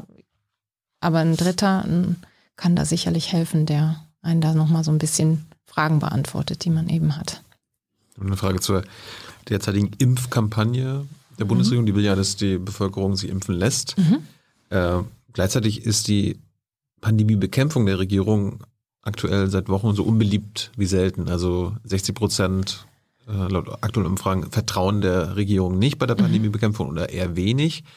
Welchen Einfluss hat das, also dieses Misstrauen in der Bevölkerung gegenüber der Regierung, wenn die Regierung eine Impfkampagne macht? Wird denn diese Impfkampagne und diese, diese Kampagne fürs Impfen, wird da dann auch Misstrauen äh, entgegengebracht, weil das von der Regierung kommt, der man nicht vertraut? Oder spielt das keine Rolle? Mm, Also ich glaube, wir sehen das aktuell in den Zahlen noch nicht. Ähm, aber Vertrauen in den Kommunikator spielt natürlich eigentlich immer eine Rolle. Und deswegen glaube ich, ist es ganz wichtig, dass die Impfkommunikation, aber auch andere, auf mehr Player verteilt wird. Also das, es ist im Moment natürlich so, die Information entsteht in, oder kommt zuerst an in den Behörden der Regierung, ja, das PI für die Sicherheit und vielleicht das RKI über die Epidemiologie und so weiter. Daraus wird was ähm, gemacht. Und natürlich haben, sitzen die sozusagen an der ersten, an der ersten Front und können es zuerst kommunizieren. Aber es wäre ganz wichtig, dass es dann weitergeht. Und es passiert ja zum Teil auch. Also dass Ärzte zum Beispiel und Ärztinnen kommunizieren und auch in die Lage versetzt werden, gut mit den Patienten zu reden. Da gab es ja auch so Formate wie Town Halls, wo Ärzte und Ärztinnen ihre Fragen loswerden konnten und so. Das ist ganz wichtig, weil ähm, das sozusagen, die sind die vertrauenswürdigste Quelle fürs Impfen. Ähm, und die da sozusagen diese Kampagne nicht nur so zentralistisch ähm, um die Regierung zu wickeln, ist ganz wichtig, sondern sie eben breit aufzustellen. Was gilt übrigens auch für den Rest der Pandemiebekämpfung. Das hätte ich gut gefunden, wenn das anders gelaufen wäre. Gibt es ähm, unterschiedliche Widerstandskräfte innerhalb der Gesellschaft? Also dass, keine Ahnung, meine Oma eine andere psychische Widerstandskraft hat in Sachen Pandemie als, als ich oder die Kinder? Also wir gucken uns die Belastung auch an. Das ist eine Frage. Fühlen Sie sich momentan belastet? Und ähm, über den Sommer war es okay. Und dann ist so ab September angestiegen und es ist vor allem in den jüngeren äh, Altersgruppen angestiegen. Ähm, wir sehen interessanterweise, fand ich am Anfang eigentlich sehr interessant, dass die Älteren das gar nicht so belastet. Die wissen zwar, sie haben ein höheres Risiko, aber die hat die ganze Situation nicht so stark mitgenommen wie die jüngeren Generationen. Weil es nicht deren erste Krise ist? Ja, auch. Ach, darum. Ja, auch. Also genau, also die, ähm, ich habe da mit dem Klaus Lieb gesprochen, das ist der, ähm, der leitet das äh, Leibniz-Institut für Resilienzforschung, auch ein ganz toller ähm, Wissenschaftler, der ähm, hat dann auch ähm, Resilienzaspekte äh, mit eingebracht in Cosmo. Also Resilienz ist so eine psychische Widerstandskraft gegenüber ähm, widrigen Umständen. Ja? Also wie so ein, wenn ich so einen Gummiball eindrücke, wie schnell geht der eigentlich wieder zurück? Ja? Und ältere Leute haben höhere Resilienz, weil sie eben schon mehr Krisen zum Beispiel überwunden haben als jüngere Leute. Das ist ein, vielleicht ein Punkt. Aber der andere Punkt ist natürlich auch, dass das Leben von den jüngeren Leuten viel stärkere Einschnitte möglicherweise hatte als das von älteren Leuten. Ne? Die sind eher von, sagen wir mal, von 100 auf 30 gebremst worden und die älteren Leute vielleicht noch nicht ganz so schnell auf, runtergebremst worden, weil sie vielleicht eh, ihr Radius vielleicht nicht so groß ist oder sie sowieso nicht so viele Leute jeden Tag in der Schule, im Studium und so auf der Arbeit sehen. Ähm, von daher gab es, glaube ich, einfach da diese Unterschiede in der Belastung. Und die sehen wir eigentlich, wenn ich mich recht entsinne, bis heute. Ist das, so ein, so ein, ist das menschlich einfach nur, dass man erst eine Krise durchmachen muss, um quasi resilienter zu sein? Ja, also das ähm, ist Das kann man nicht äh, intellektuell kapieren. Ja, doch, also man kann Resilienz auch so trainieren.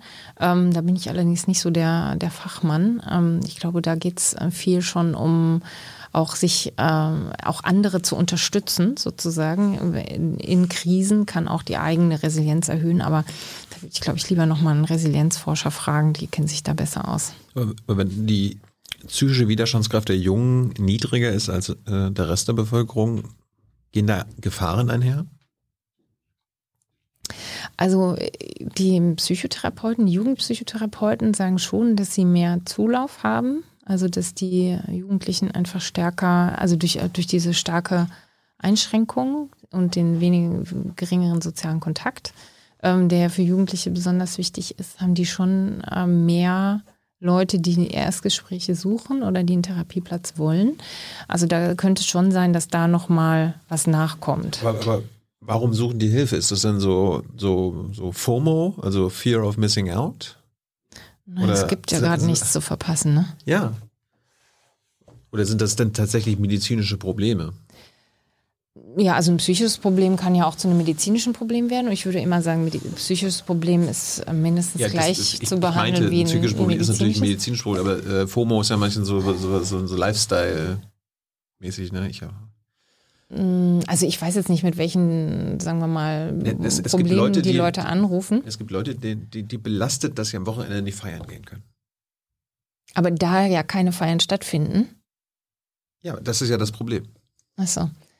Ja, also ich meine, natürlich der fehlende soziale Kontakt, die dadurch wegfallenden Entwicklungsmöglichkeiten, dass du alleine bist mit deinen Konflikten und so weiter. Das, äh, oder vielleicht mit deinen Eltern, die du vielleicht, die dir auf dem Schoß sitzen und sagen, jetzt mach mal dein Homeschooling-Kind.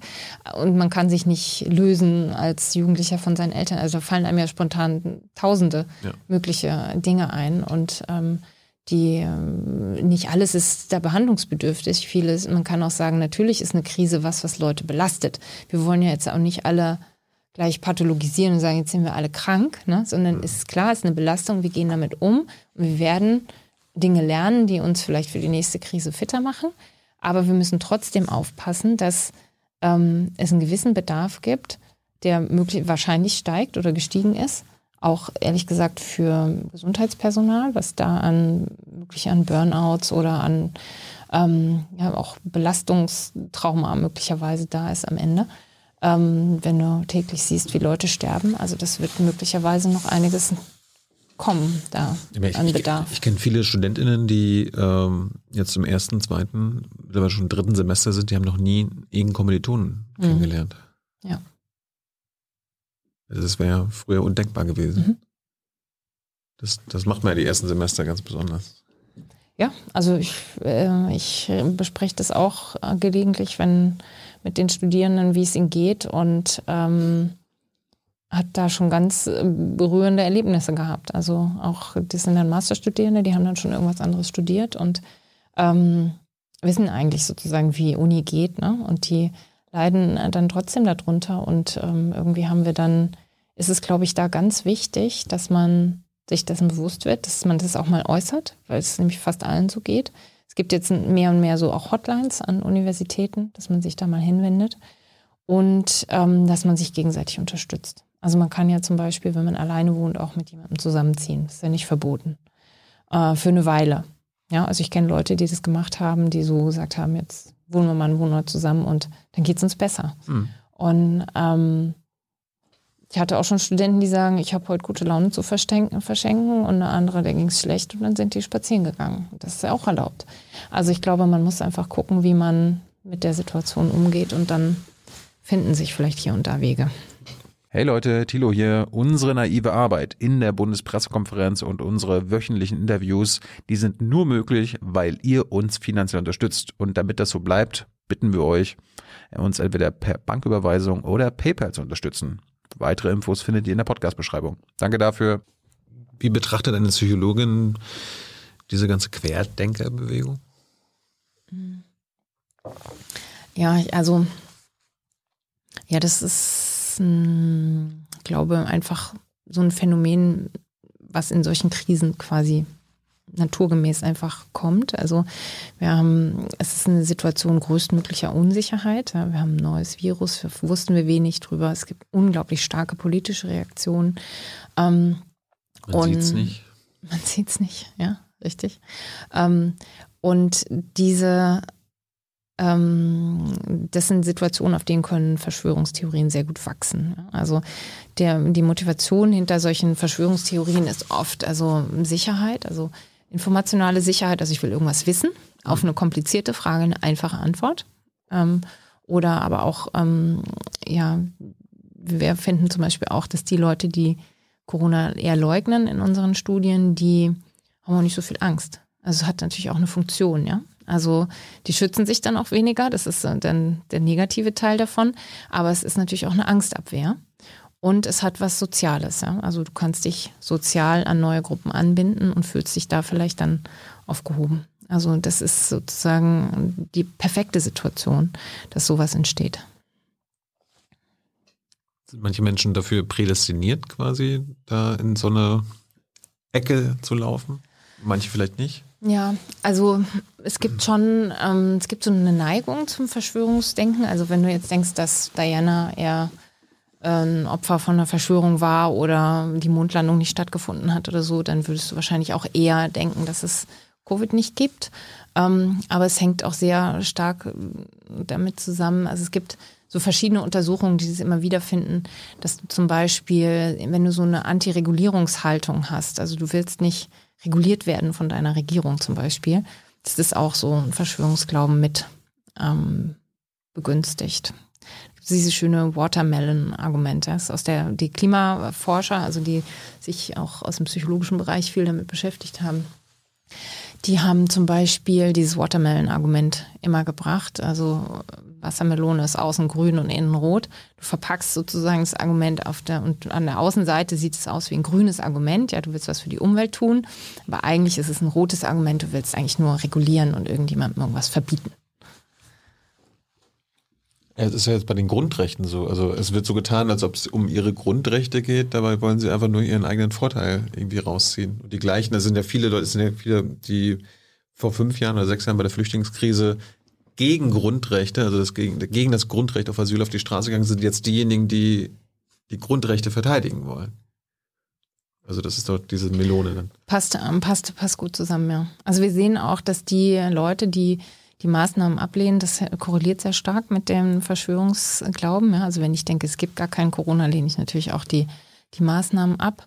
Und das sind halt auch Leute, die eher eigene finanzielle Sorgen haben oder wirtschaftliche Sorgen haben. Und ähm, das trennt sich sozusagen in so zwei Gruppen. Und die Leute, die die Maßnahmen eher befürworten, die haben eher gesundheitliche Ängste. Also könnte man, ne, um den Bogen sozusagen zu diesen äh, zu der Flüchtlingskiste da ähm, zu ähm, ziehen, eben sagen, das ist vielleicht einfach da so ein darunter liegendes ähm, Thema, was einfach nicht gesellschaftlich nicht bearbeitet ist, logischerweise. Hat auch so, ich meine, die, die letzten 30, 40 Jahre ist ja auch so, wird ja auch so von Ökonomen und äh, Politikwissenschaftlern die neoliberale Ära genannt. Also ähm, Fokus auf, den, auf das Individuum, den Individualismus, schauen auf den eigenen Vorteil. Äh, hat das was auch mit unserer Gesellschaft gemacht? Und äh, merken wir da jetzt auch die Auswirkungen? Also man kann grundsätzlich, glaube ich, sagen, also wenn man, es gibt auch so Kulturvergleiche in der Psychologie, hm. die sich äh, zum Beispiel anguckt, wir hier so im Westen, da gehört auch Amerika dazu und wir ähm, sind eher individualistisch geprägt. Ja? Also wir gucken sozusagen uns ähm, an, ähm, und da sind die anderen, ja. Und dann gibt es eher die kollektivistisch geprägten, zum Beispiel in Asien. Mhm. Die ähm, sehen sich eher als ein Teil einer Gruppe. Und ähm, so geht dann auch Nutzenmaximierung. Also wenn ich, ähm, das sieht man in ökonomischen Spielen oder sonst wo, sieht man, dass die ähm, in Asien stärker den Gruppennutzen auch im Auge haben, versus wir hier sozusagen eher den Einzelnutzen im Auge haben. Und das ist auch was, was. Es gibt ja nicht jetzt ein richtig und falsch. Beides hat gute Gründe und genau und das Vorteile. sind kulturelle Gewohnheiten sozusagen aber die haben natürlich auch Implikationen für Gesundheitsschutz also wir sehen zum Beispiel dass eben das Appellieren an den Schutz für andere das äh, kann man den Leuten hier auch beibringen also wir haben so eine kulturvergleichende Studie auch gemacht wo man eben sagen kann die ähm, wenn man denen das erklärt, dass die eigene Impfung auch andere mitschützt und das sind jetzt individualistische ähm, Participants, also Leute aus Deutschland und so weiter, dann ähm, können die das sozusagen ihre Entscheidung mit einbeziehen und entscheiden dann sich eher für eine Impfung. Wohingegen die aus asiatischen Ländern, die sahen Impfen sowieso als eine soziale Entscheidung. Da hat es dann gar nicht keinen extra Nutzen mehr gebracht. Also diese, wie man sozusagen auf diese, auf sich selbst und die Welt guckt, kann eben auch hierfür Implikationen haben. Und das wird beim Thema Impfen uns noch doller einholen, weil im Moment ist es noch knapp. Hm. Und im Moment ähm, ist die Impfbereitschaft zu zwei Drittel bei den Erwachsenen, aber irgendwann ähm, ist dann vielleicht auch wieder geöffnet äh, und vielleicht, ne, wir sehen das jetzt gerade schon in Amerika, gibt es schon 30 Prozent, glaube ich, waren es, die die Impfung nicht unbedingt wollten oder die ihre zweite nicht holen und also wo sich so ein bisschen so Impfmüdigkeit so breit macht. Ähm, und da ist, glaube ich, dieser Solidargedanke dann am Ende noch ein ganz, ganz wichtiger. Ist interkulturelles Lernen denn möglich? Weil ich meine, gibt ja jetzt am Beispiel der No-Covid-Kampagne, da wurde ja dann, weil mit die Abverhaltung, da der, Cornelia, das ist, das ist Asien. Oder das ist eine Diktatur. Oder das ist Australien, das ist Neuseeland, das ist eine Insel. Da konnte ja immer, noch diesen kulturellen Vergleich machen. Ich meine, das sagen ja Regierungsvertreter. Ja. Mittlerweile ist es ja, ist es ja in Portugal angekommen, diese Strategie, die funktioniert hat. Jetzt wird es natürlich schwieriger, das irgendwie abzutun. Es wird dann vers- versucht immer noch so mit den gleichen Argumenten, naja, das ist, Cornelia, das ist am, am Rand Europas. Die sind dann nicht so groß wie wir und so weiter. Ja, ist natürlich schwierig, aber also das ist halt das Schöne an Forschung, ja, das- dass man das, das versucht sich- systematisch anzugucken. Aber das sind ja so Abwehrmechanismen. Ja. Also das äh, finde ich ist das Charmante an Forschung. Deswegen also müsste man sozusagen unter kontrollierten Bedingungen versuchen, die Dinge äh, zu untersuchen. Deswegen fand ich finde ich zum Beispiel ähm, nur Covid wird ja zum Beispiel auch gar nicht als äh, Modellprojekt oder so mal irgendwo genutzt, zum Beispiel, wo man es wirklich mal wissenschaftlich untersucht. Ähm, sondern es wird abgewehrt und irgendwie nicht gemacht und ähm, da verpasst man, glaube ich, auch ein unglaubliches Ja, die, Bundesregierung, die. Bundesregierung würde ja. wahrscheinlich gerne ein zweites Deutschland haben, was genau so eine Kontrollgruppe, ist. ja, Genau, das, das wäre schön. Ja, das wünschen wir uns auch Aber immer. angenommen, die Bundesregierung wäre jetzt eine Person, wie müsste man dann als Psychologin mit dieser Person umgehen, damit die vielleicht bereiter ist, äh, von anderen Kulturen zu lernen, von anderen Beispielen in der eigenen Europäischen Union? Ja, also Wie, wie, ich, wie, kann man die ein bisschen stupsen? Also ich glaube, so ein europäischer Weg wäre natürlich ähm, formidabel, aber ich glaube, was ich jetzt gesehen habe, wie es funktioniert, ist es halt so eine mul- multiple Persönlichkeit sozusagen. Es, ist, es gibt halt nicht das Deutschland oder einer entscheidet und alle machen es dann. Ähm, das haben wir jetzt gesehen mit dem äh, mit den Ministerpräsidentenrunden und dann jetzt der Notbremse und ähm, das ist einfach schwierig sozusagen da. Ich wüsste gar nicht, wen man da am Ende überzeugen sollte. Wer eigentlich der oder diejenige ist, die das entscheiden kann, sagen hat. Meine, das, das, das Abstruse ist ja, die sind ja bereit zu dieser Strategie, aber dann, dafür muss es erst schlimmer werden. Ja, das ist, glaube ich, dieses Da- damit, damit, Präventionsparadox. da- damit ne? sie diesen harten Lockdown dann äh, besser begründen können, im Sinne von, jetzt haben wir keine Wahl mehr. Mhm. Dafür müssen jetzt aber immer noch ein paar, immer noch welche sterben. Hunderte pro Tag. Ja, Hast also keine Tipps, wie man, keine Ahnung, Merkel, Spahn und den Rest der Regierung und der Landesregierung nudgen kann? Ja, also eigentlich wollte ich dich das nämlich auch mal fragen, weil du redest hier ja quasi stundenlang mit Wissenschaftlern und Politikern. Was, was ist das Problem sozusagen, warum es da nicht, da nicht klickt? Ich weiß es nicht. Ich meine, gestern hat selbst äh, Lothar Wieler hier gesessen, der oberste äh, Pandemieberater der Regierung, der ja, der sagt nicht No Covid, der nennt das Control Covid, aber sagt selbst 90 Prozent ist Ja. da äh, dasselbe. Der weiß es auch nicht. Also was ich da einfach nicht verstehe, ist, Das ist Verzweiflung pur. Äh, ja, diese, die No-Covid-Gruppe, das sind ja einfach, das sind die Teile der schlauesten Köpfe, die wir haben. Und die schreiben tagsüber Science und Nature Paper und retten Leben. Und nachts, ich war nämlich auch ein paar Mal dabei oder wurde auch äh, da mal eingeladen, nachts sitzen die dann zusammen und denken sich pragmatische Lösungen aus. Und ich meine, das muss man für Wissenschaftler, ne? Ich meine, wir wollen es immer alles kontroll kontrolliert und ganz ne, so stringent. Und die machen aber pragmatische Lösungen, die machen Toolboxen, die bieten, die reden mit äh, allen möglichen Leuten und ähm, also ehrenamtlich in ihrer Freizeit und äh, nachts. Und das finde ich irritierend, dass das so wenig ähm, Gehör findet oder dass man das mal ähm, stringent ausprobiert. Ja? Man kann ja auch sagen, man nimmt eine Region, wo es niedrig ist und man probiert es da mal runterzufahren und lernt daraus was.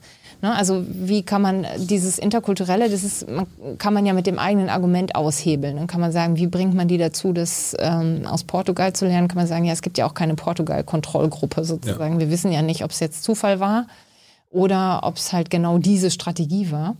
Äh, Aber man könnte eben versuchen, ähm, sowas ja systematisch zu untersuchen. Da gibt es ja Leute, die, die sowas können und die vielleicht sogar sowas wollen.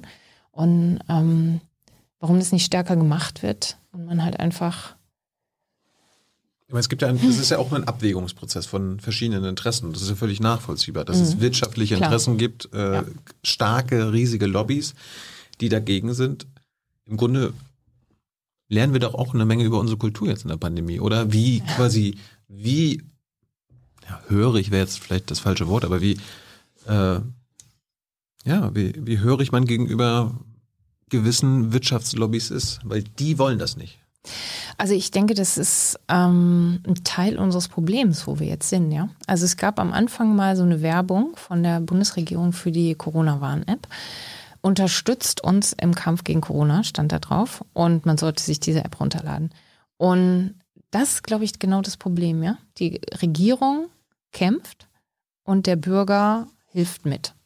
Und ich glaube, da, das ist sozusagen der Denkfehler, sondern man hätte, glaube ich, von Anfang an versuchen müssen, viel breiter die anderen gesellschaftlichen Bezüge damit reinzukriegen. Die Kirche, den Sport oder Religionsgemeinschaften allgemein, den Sport, äh, Arbeitgebernehmer, sonst wie Verbände, ähm, den Einzelhandel, was auch immer, ja. Also die, dass die sozusagen alle stärker mitmachen in einer ähm, Covid- Bekämpfung, wo man dann sagt, es ist unser aller gemeinsames Ding und nicht jeder sucht sich sozusagen da den Weg, wo man gerade noch irgendwas stattfinden lassen kann. Und jetzt gibt es ein großes Bündnis der Kultur für auch für No-Covid, die sich jetzt da einsetzen, weil ähm, und sowas ne, das könnte man ja sich einfach breiter noch vorstellen, dass sich, sich gesellschaftliche Gruppen zusammentun und gemeinsam was wollen. Aber da, da, da ist ja schon wieder, da ist das Konkurrenzdenken, ne? Wenn die eine, wenn die einen ihren Vorteil ausleben können und nicht so viel machen müssen wie der private Bereich, warum soll ich das dann machen? Dann habe ich ja einen Nachteil. Ja, aber wenn man äh, sozusagen gem- Gemeinschaft, gemeinschaftlich das angeht, dann ähm, äh, fließen die Informationen auch anders. Ja? Also nicht jeder guckt dann, weiß ich nicht, Tagesschau oder sowas, und, sondern dann kriegt man die Informationen vielleicht woanders. Weil das sind ja auch Dinge, über die äh, haben wir jetzt noch gar nicht so richtig geredet, aber wie kommen die Informationen eigentlich zu den Leuten? Über, bei der Teststrategie zum Beispiel, finde ich, ist auch einfach sehr wenig kommuniziert. Und äh, da gibt es auch einfach Dinge, die, die verpasst werden. Und wenn man jetzt mehr Player hätte, die damit mit drin sind und die sich die Informationen ziehen und die, die dann verteilen, dann ähm, hätte man, glaube ich, einfach eine breitere ähm, Aufstellung und auch was Partizipativeres. Ja? Also wir finden auch, dass 40 Prozent der Leute immer wieder sagen, ich würde eigentlich gerne mal mitreden, Ja. wie es hier so ist. Und viele Leute haben auch viele gute Ideen. Apropos mitreden, das könnt ihr gleich. Hans kommt gleich mit euren Fragen an Cornelia. Ich habe noch drei kurze Themen. Wir haben jetzt nicht so viel Zeit. Kannst gerne mal wiederkommen, wenn du dich wohlgefühlt hast. Äh, Du hast die Das Teststrategie. jetzt schon. Du hast die Teststrategie ja gerade angesprochen. Das ist ja auch, also das empfinden ja auch viele als unfair, dass Kinder und Lehrer an den Schulen jetzt getestet werden müssen. Und äh, bei den Unternehmen am Arbeitsplatz muss es eine Testangebots, eine Testangebotspflicht geben. Ja. Die müssen nicht getestet werden. Ausnahme ist Bremen jetzt, die das jetzt einführen. Das ist unfair, oder?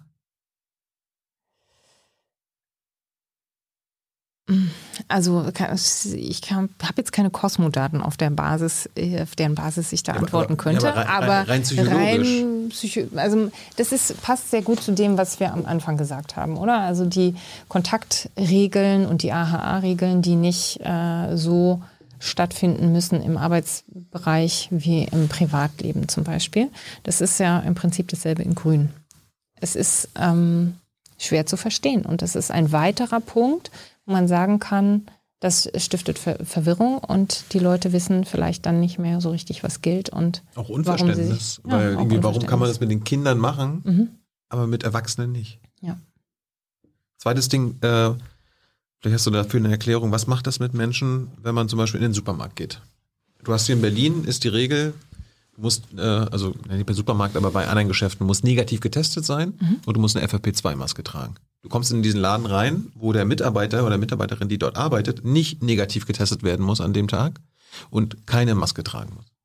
Die, tra die trägt vielleicht Maske, trägt vielleicht nicht Maske oder sitzt hinterm Plexiglas ohne Maske. Also diese unterschiedlichen Mhm. Regeln für Ja. Kunden und Mitarbeiter. Mhm. Also wir finden bei vielen solchen Verhaltensweisen, die oder so Schutzverhalten, die nicht nur mich schützen, sondern auch andere, dass das so ein sogenannter sozialer Vertrag ist. Ne? Ich schütze dich, du schützt mich. Ja. Und wenn einer von beiden das verletzt, dann macht es was mit den Menschen. Also am Anfang von der Pandemie gab es ja noch, gab es ja viele so Berichte, dass in Supermärkten Schlägereien gab. Ich glaube, in Amerika ist mal einer gestorben sogar bei irgendeiner Schlägerei, ähm, weil einer hatte halt keine Maske an wollte partout keine aufsetzen. Und das, das ist was, was wir auch in Studien zeigen konnten, dass durch diese Verletzung des sozialen Vertrags entsteht eben negative Emotionen bei dem anderen. Und das ähm, kann man, glaube ich, vermeiden in so Supermärkten, indem die anderen, äh, die anderen auch eine Maske tragen. Also dass für alle dieselben Regeln letztendlich gelten. Ja? Also die anderen, man kann immer sagen, ja, die müssen den ganzen Tag da arbeiten, aber ein Chirurg hat auch den ganzen Tag die Maske auf. Oder wenn ich in meinem Großraumbüro sitze, habe ich hoffentlich auch einen ganzen Tag eine Maske auf. Und, und die müssen ja auch die FFP2 tragen. Es Ja. reicht ja schon eine richtige medizinische Maske. Ja, ich glaube, dass äh, hier Gerechtigkeit ähm, und eine Einheitlichkeit von Regeln sehr helfen würde. Wir haben auch immer wieder gefragt, sollen die Regeln einheitlich sein? Über Bundesländer haben wir heute noch gar nicht gesprochen. Ja. Sind ja, ist ja auch ganz verrückt unterschiedlich. Ähm, und die Leute sagen, ja, es soll bitte einheitlich sein und dann verstehen sie es besser und wer sich besser, wer es besser versteht und die Regeln kennt, hält sich auch besser Ja, aber da kommt, da kommen dann die äh, Virologen und äh, Spahn und so weiter. Ja, äh, Cornelia ist ja schön und gut, aber warum soll man Frankfurt mit einer 200-Inzidenz äh, anders äh, gleich behandeln wie quasi Thilos Heimatstadt Malchin in MacPom, wo eine 10er-Inzidenz ist? Ja, aber das ist doch total falsch verstandenes Konzept.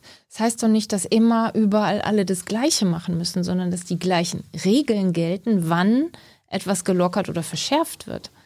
Also dann, wenn, weiß ich nicht, die Regel ist, bei 20 findet X, geht- ist die Schule auf und bei 200 ist sie zu, dann ist sie halt im einen Ort zu und an dem anderen offen. Dann, das ist doch, da gilt dieselbe Regel, aber ne, nach der entschieden wird, was passiert. Aber das ist doch nicht so schwer zu verstehen. Eigentlich. Was Das macht- hat lange gedauert, bis es die Regel gab. Hat das einen psychologischen Effekt? Diese unterschiedlichen Regeln, diese Sozialvertragsverletzungsverfahren? Ja, also ein sozialer Vertrag funktioniert nur, wenn beide sich dran halten. Ja? Und es gibt eben Sanktionen. Also wenn du dich nicht dran hältst, dann möchte ich dich bestrafen. Ähm, ja, dann mag ich dich vielleicht nicht so oder vielleicht gibt's im Supermarkt dann auch äh, eins auf die Nase. Das ist ja alles schon passiert. Also das, das passiert und also das kann Implikationen haben für den sozialen Frieden. Ja?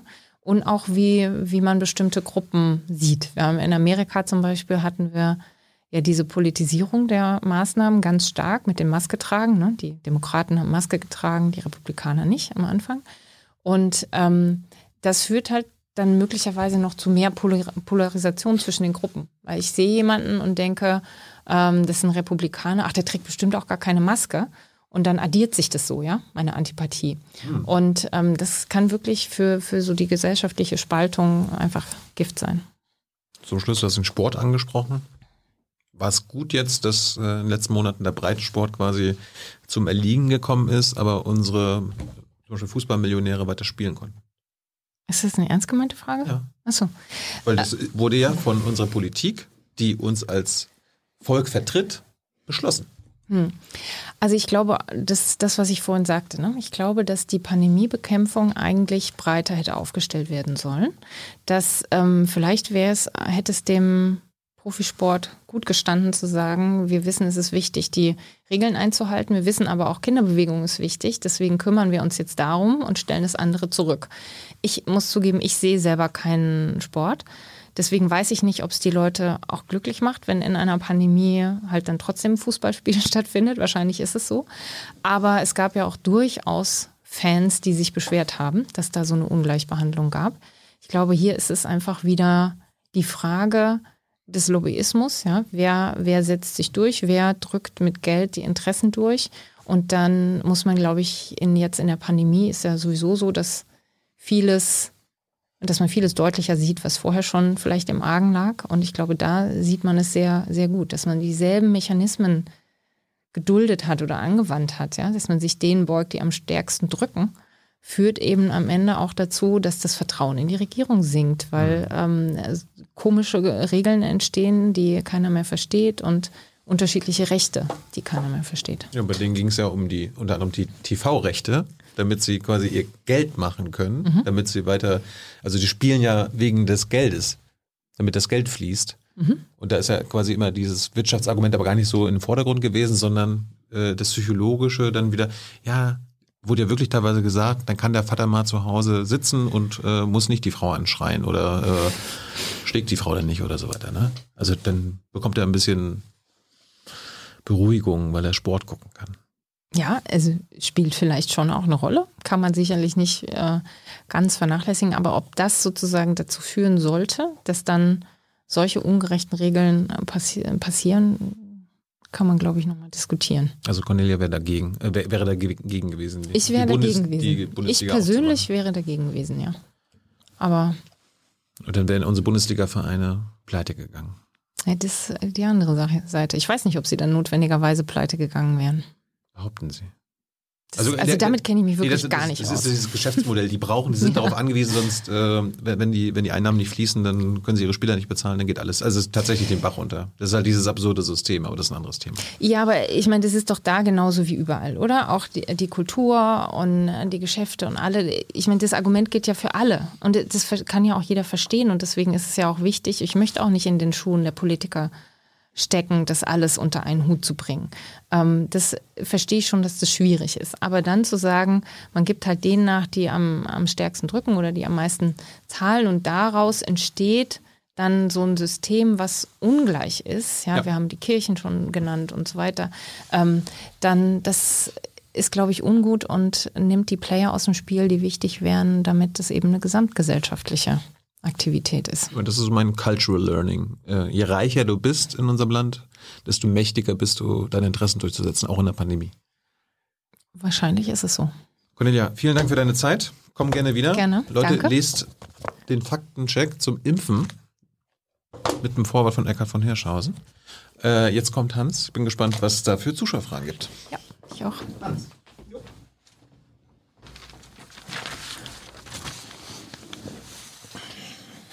Cornelia. Hans. Oder kann ich auch Conny sagen? Du kannst auch Conny sagen. Weil ich, ich weiß, Menschen, die dich kennen, mit denen äh, du zusammenarbeitest, die reden von dir immer nur äh, von Conny. Also, ja, wenn das ich höre okay auf ist. beides. Gut. Cornelia, Conny.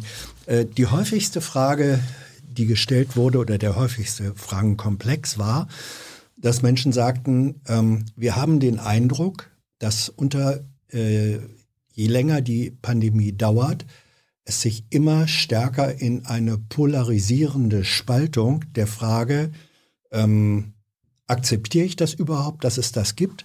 Lass ich mich impfen oder nicht? Äh, da driften bis in Familien rein die Lager auseinander. Erstens, äh, ist das empirisch belegbar oder ist das nur Bauchgefühl von Einzelnen? Also wir gucken uns ja immer so die Frage an, sind die Maßnahmen so okay, sollen sie schärfer oder schwächer sein? Und da sehen wir schon so eine, so eine Drittelung. Ne? Also das teilt sich wirklich auf in Leute dieser in Drittel. Und ähm, das legt natürlich irgendwie so eine Art Spaltung nahe. Beim Impfen würde ich es nicht, nicht beobachten, denke ich. Also da gibt es eher, die Mehrheit sagt, ich möchte mich impfen lassen, ich kann aber nicht und man wird, ist endlich soweit. Ähm, was man, glaube ich, schon in Einzelfällen auch in Familien beobachten kann, ist, dass vielleicht ein Familienmitglied besonders genervt ist oder vielleicht besonders viel Angst vor der Pandemie hat und dann in die in die Leugnerrichtung abdriftet. Das, ähm, da schreiben mir auch ab und zu Menschen und berichten das. Ähm, also das, das gibt es schon. Das sind natürlich arge Herausforderungen, wenn man das dann in der Familie hat.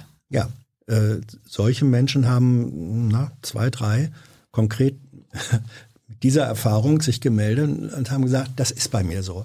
Ähm, wie gehe ich damit um? Da ist äh, das, was früher in der Familie möglich war, dass man unterschiedlicher Meinung war, dann hat man sich auch mal drüber gestritten und man hatte trotzdem den sozialen Zusammenhang, die sagen, das ist jetzt nicht mehr so. Ich, ich weiß nicht, wie ich mich da noch verhalten soll, weil wenn ich das Gespräch führe, geraten wir sowas von äh, aneinander, das bricht auseinander. Und die wollen von dir als Psychologin wissen, wie gehe ich damit vernünftig um? Also ich glaube, hier ist, was die Situation halt besonders verschärft, ist, dass man auch noch diesen Gesundheitsaspekt hat. Ne? Also wenn äh, ich jetzt jemanden in meiner Familie habe, der sich nicht schützt, dann gefährdet der ja auch mich und meine Kinder und so. Ne? Also deswegen ist es was, was, wenn man sich politisch sozusagen nicht verträgt, dann kann man sich zoffen, geht auseinander und denkt, hm, toll. Aber da fühlt man sich vielleicht auch gefährdet und kann, kann sich da ja auch nicht schützen, wenn man unter einem Dach lebt. Deswegen ist es, glaube ich, besonders schwierig, dieser Konflikt. Und also ich glaube, eine Sache ist, versuchen rauszukommen aus dieser Nein doch, Nein doch äh, mhm. Rederei, dass man auf dieser Faktenebene sich so arg verheddert. Natürlich ist es wichtig, dass man gute und richtige Fakten hat, aber ich glaube, da kann man sich oft in, bis in St. Nimmerleinstag streiten, weil gerade das bei so Verschwörungstheorien, die immunisieren sich dann selbst und jedes Mal widersprechen macht es noch schlimmer und so. Also dass man versucht vielleicht diese Ebene zu verlassen und eher auf diese motivationale Ebene geht. Ich hatte Was heißt das? da vorhin ja schon mal so ein bisschen gesagt, mh, mm, die Verschwörungstheorien haben ja auch so bestimmte Funktionen. Ja, sie geben uns Sicherheit. Sie, ich muss mich vielleicht nicht mehr so vor Corona fürchten, wenn ich sage, das gibt es gar nicht. Ähm, also ich fühle mich vielleicht auch ähm, bedroht finanziell oder was meine Zukunftsperspektive angeht, dass man vielleicht auf diese Ebene geht und dann äh, kann ich jedem, der damit Probleme oder eine große Herausforderung hat, empfehlen, sich vielleicht mit gewaltfreier Kommunikation zu beschäftigen. Das hört sich jetzt hier ein bisschen strange vielleicht an, aber das ist ein Ansatz ähm, der Gesprächsführung, wo man eben gerade versucht, aus diesen Mustern rauszukommen. Wir haben vorhin schon mal drüber gesprochen, als es um die Paare ging, die vielleicht, wo der eine impfen will und der andere nicht.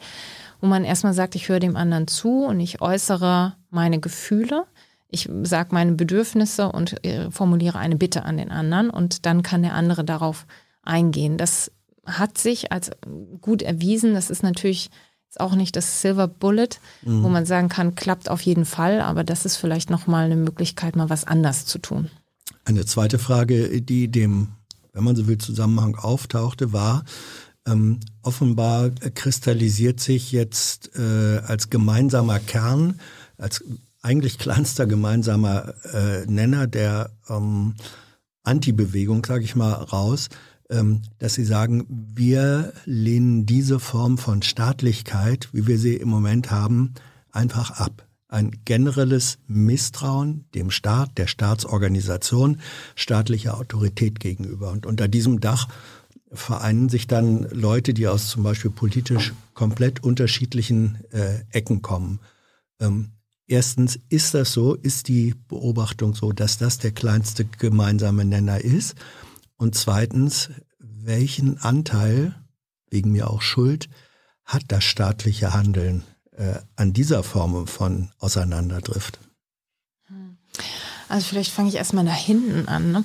Also wir haben vorhin schon mal kurz drüber geredet, über was ist das eigentlich für ein Menschenbild? Also traut man dem Menschen eigentlich zu, selber ähm, sich adäquat zu schützen und andere. Und versetze ich den eigentlich in die Lage durch Kommunikation, durch Zuhören auch, ja, was sind eigentlich meine Barrieren, warum verhalte ich mich eigentlich nicht so, ähm, versetze ich den in die Lage, das Richtige zu tun. Und ähm, gerade zum Beispiel jetzt in, in Amerika gibt es ein schönes Beispiel auch, wie, wie können Geimpfte miteinander umgehen. Ja, da mhm. wird ja im Moment hier auch arg drüber gestritten. Und in Amerika geht man davon aus, die Leute werden sowieso sich treffen, wenn sie geimpft sind. Du bist geimpft, ich bin geimpft. Sagen wir, ja gut, also wofür soll es denn sein, außer dass wir uns dann dass wir dann geschützt sind, dann treffen wir uns eben. Und da geht man davon aus, die Menschen werden es tun und man muss nicht ihnen alles verbieten, damit man ganz, ganz sicher ist, dass sie es auch tun, sondern man sagt, die Leute werden sich sowieso in einem gewissen Range riskant verhalten und deswegen gebe ich ihnen sozusagen an die Hand,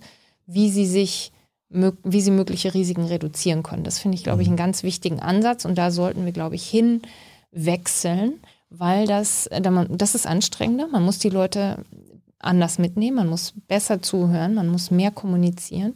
Aber das könnte nachher am Ende dazu führen, dass eben man von dieser unglaublich starken, vor allem ins Private rein regulierenden äh, Sichtweise ein bisschen wegkommt. Ja? Mhm. Also weil das haben wir ja vorhin auch schon besprochen. Also das ist ähm, gerade mit diesen Unterschieden, ja, im Privatbereich ist alles ganz stark reguliert, bei, bei der Arbeit nicht so und in anderen gesellschaftlichen Bereichen auch stark. Ähm, das könnte das ein bisschen auflösen.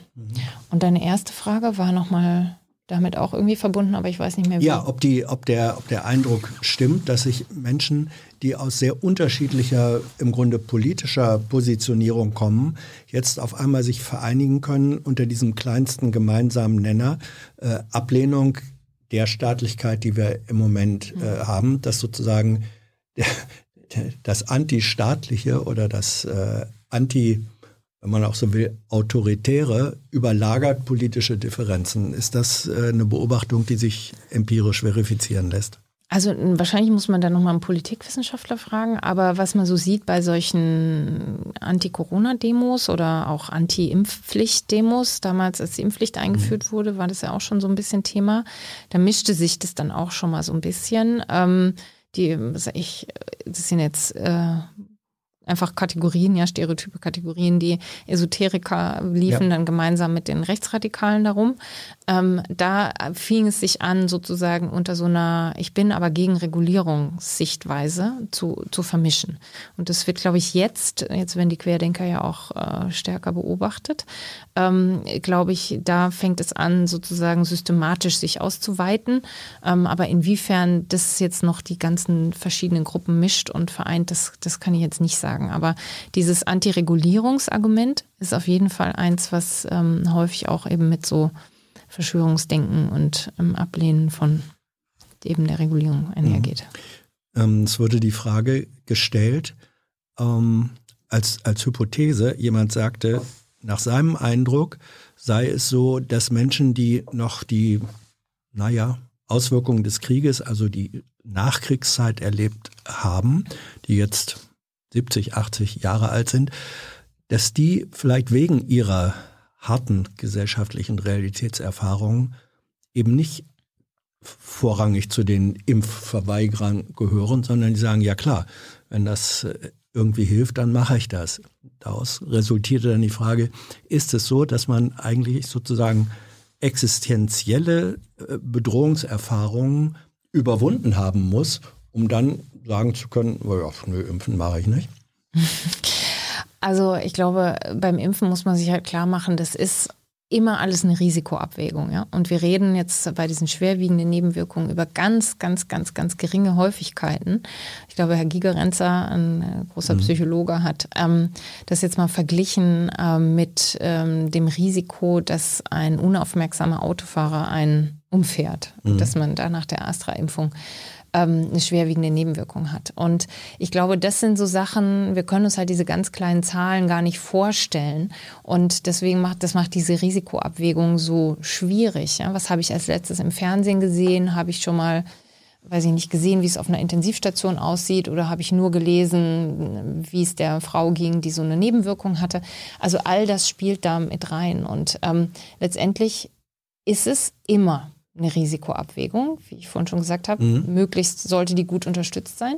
Und wenn man natürlich andere Risiken schon überwunden hat, kann man die vielleicht subjektiv anders einsortieren in seinem, ich sag mal, Risikosetzkasten, was man schon so erlebt hat. Aber mhm. wichtig finde ich trotzdem, um es nochmal zu sagen, da den Leuten zu helfen, diese Risiken richtig einzuschätzen, ist ähm, eminent wichtig jetzt. Welche Rolle spielt bei diesem, wenn du den Eindruck äh, bestätigen kannst, dass äh, die menschliche Psyche individuell wie kollektiv mürbe geworden ist in den letzten zwölf Monaten. Ähm, ist, ist das das richtige Bild? Und zweitens, wenn es das richtige Bild ist, wenn es so etwas gibt, welche Rolle spielt dabei die Erfahrung dieses, ich sage es jetzt mal, Lockdown-Jojos? Also es wurde immer gesagt, wir machen jetzt das und das mhm. und danach wird es gut. Ja. Und danach war es scheinbar eine Weile gut und dann war es wieder nicht gut, dann kam sozusagen die neue Restriktion. Also Stop and Go, Jojo, ja. wie immer man das nennen will. Was macht das mit menschlicher Psyche? Ist Mürbe der richtige Ausdruck? Ja, also wir, wir gucken uns ja die Belastung an und ähm, haben da tatsächlich, als es so um die Frage ging, wie geht es denn jetzt eigentlich weiter?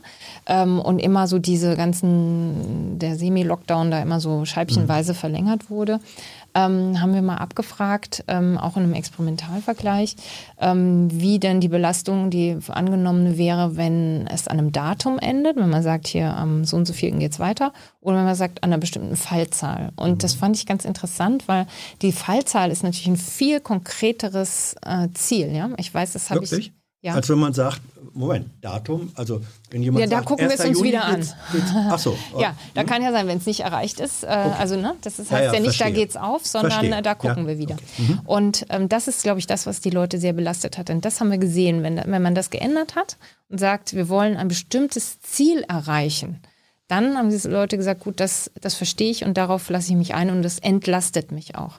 Aber immer zu sagen, ja, und dann gucken wir nochmal und vielleicht dauert es nochmal länger, aber vielleicht auch nicht, das belastet die Leute. Und ähm, wir gucken ja auch Pandemie-Müdigkeit an. Und ich glaube, vorhin schon mal gesagt, dass ich doch ein bisschen ein schwieriges Konzept finde.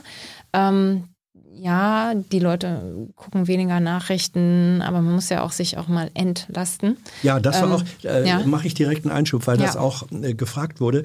Ähm, ist es nicht unter Umständen sogar gut, für die ja. eigene psychische Hygiene. Ne, da wurde gesagt, eine, eine Corona-Nachrichten-Diät. Ja, das finde ich super. Das mache ich auch. Mhm. Ähm, ich habe auch, auch, ja, ich habe ähm, werde immer mit dem Radiowecker geweckt und als ich gemerkt habe, dass ich mich immer unter die Bettdecke verzogen habe, wenn das Radio anging morgens, weil halt nicht, ich wollte nicht als erstes mhm. die Zahlen hören und mhm. was wieder irgendein Politiker wie gesagt hat. Äh, da habe ich den Radiosender gewechselt und werde jetzt mit Musik geweckt. Und also das ist, glaube ich, eine ja, man muss doch auch seine du bist eigene. Eine Realitätsverweigerin. Nein, ich beschäftige mich dann den ganzen Tag damit. ich fange fang dann nur nicht um halb Klar. sieben damit an. Ja. Ähm, nee, man, das ist, äh, zeigt sich auch in anderen Studien äh, aus der Pandemie, dass eben viel Medienkonsum auch mit psychischer Belastung einhergeht. Ja, klar. Und ähm, ähm, wie kam man jetzt da drauf? Wir über kamen, die äh, Müdigkeit, die, Mürbe, Mürbe, Mürbe, sein. Mürbe, ja. Mürbigkeit. Genau, ja. Mürbigkeit. Mürbe. Ja.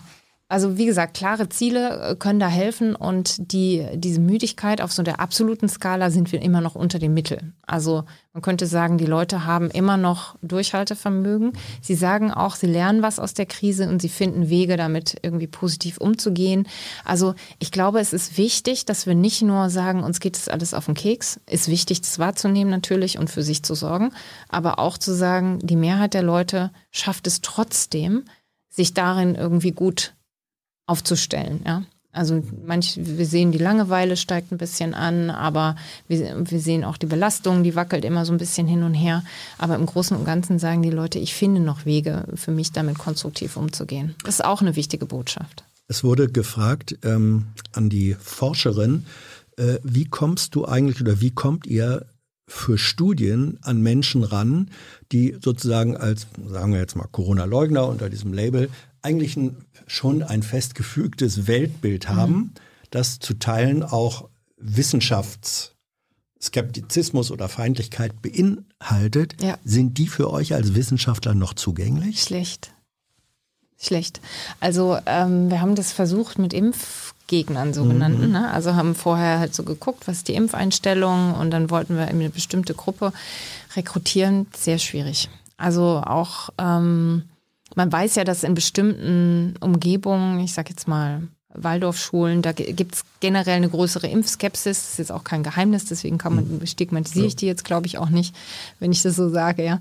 Ähm, ich glaube, sie fühlen sich richtig erkannt. ja.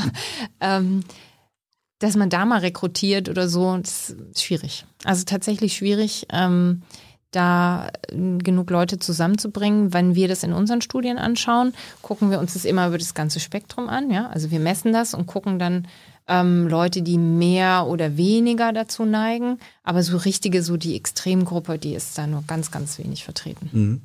Ähm, auch eine Frage an die beobachtende und analysierende Wissenschaftlerin.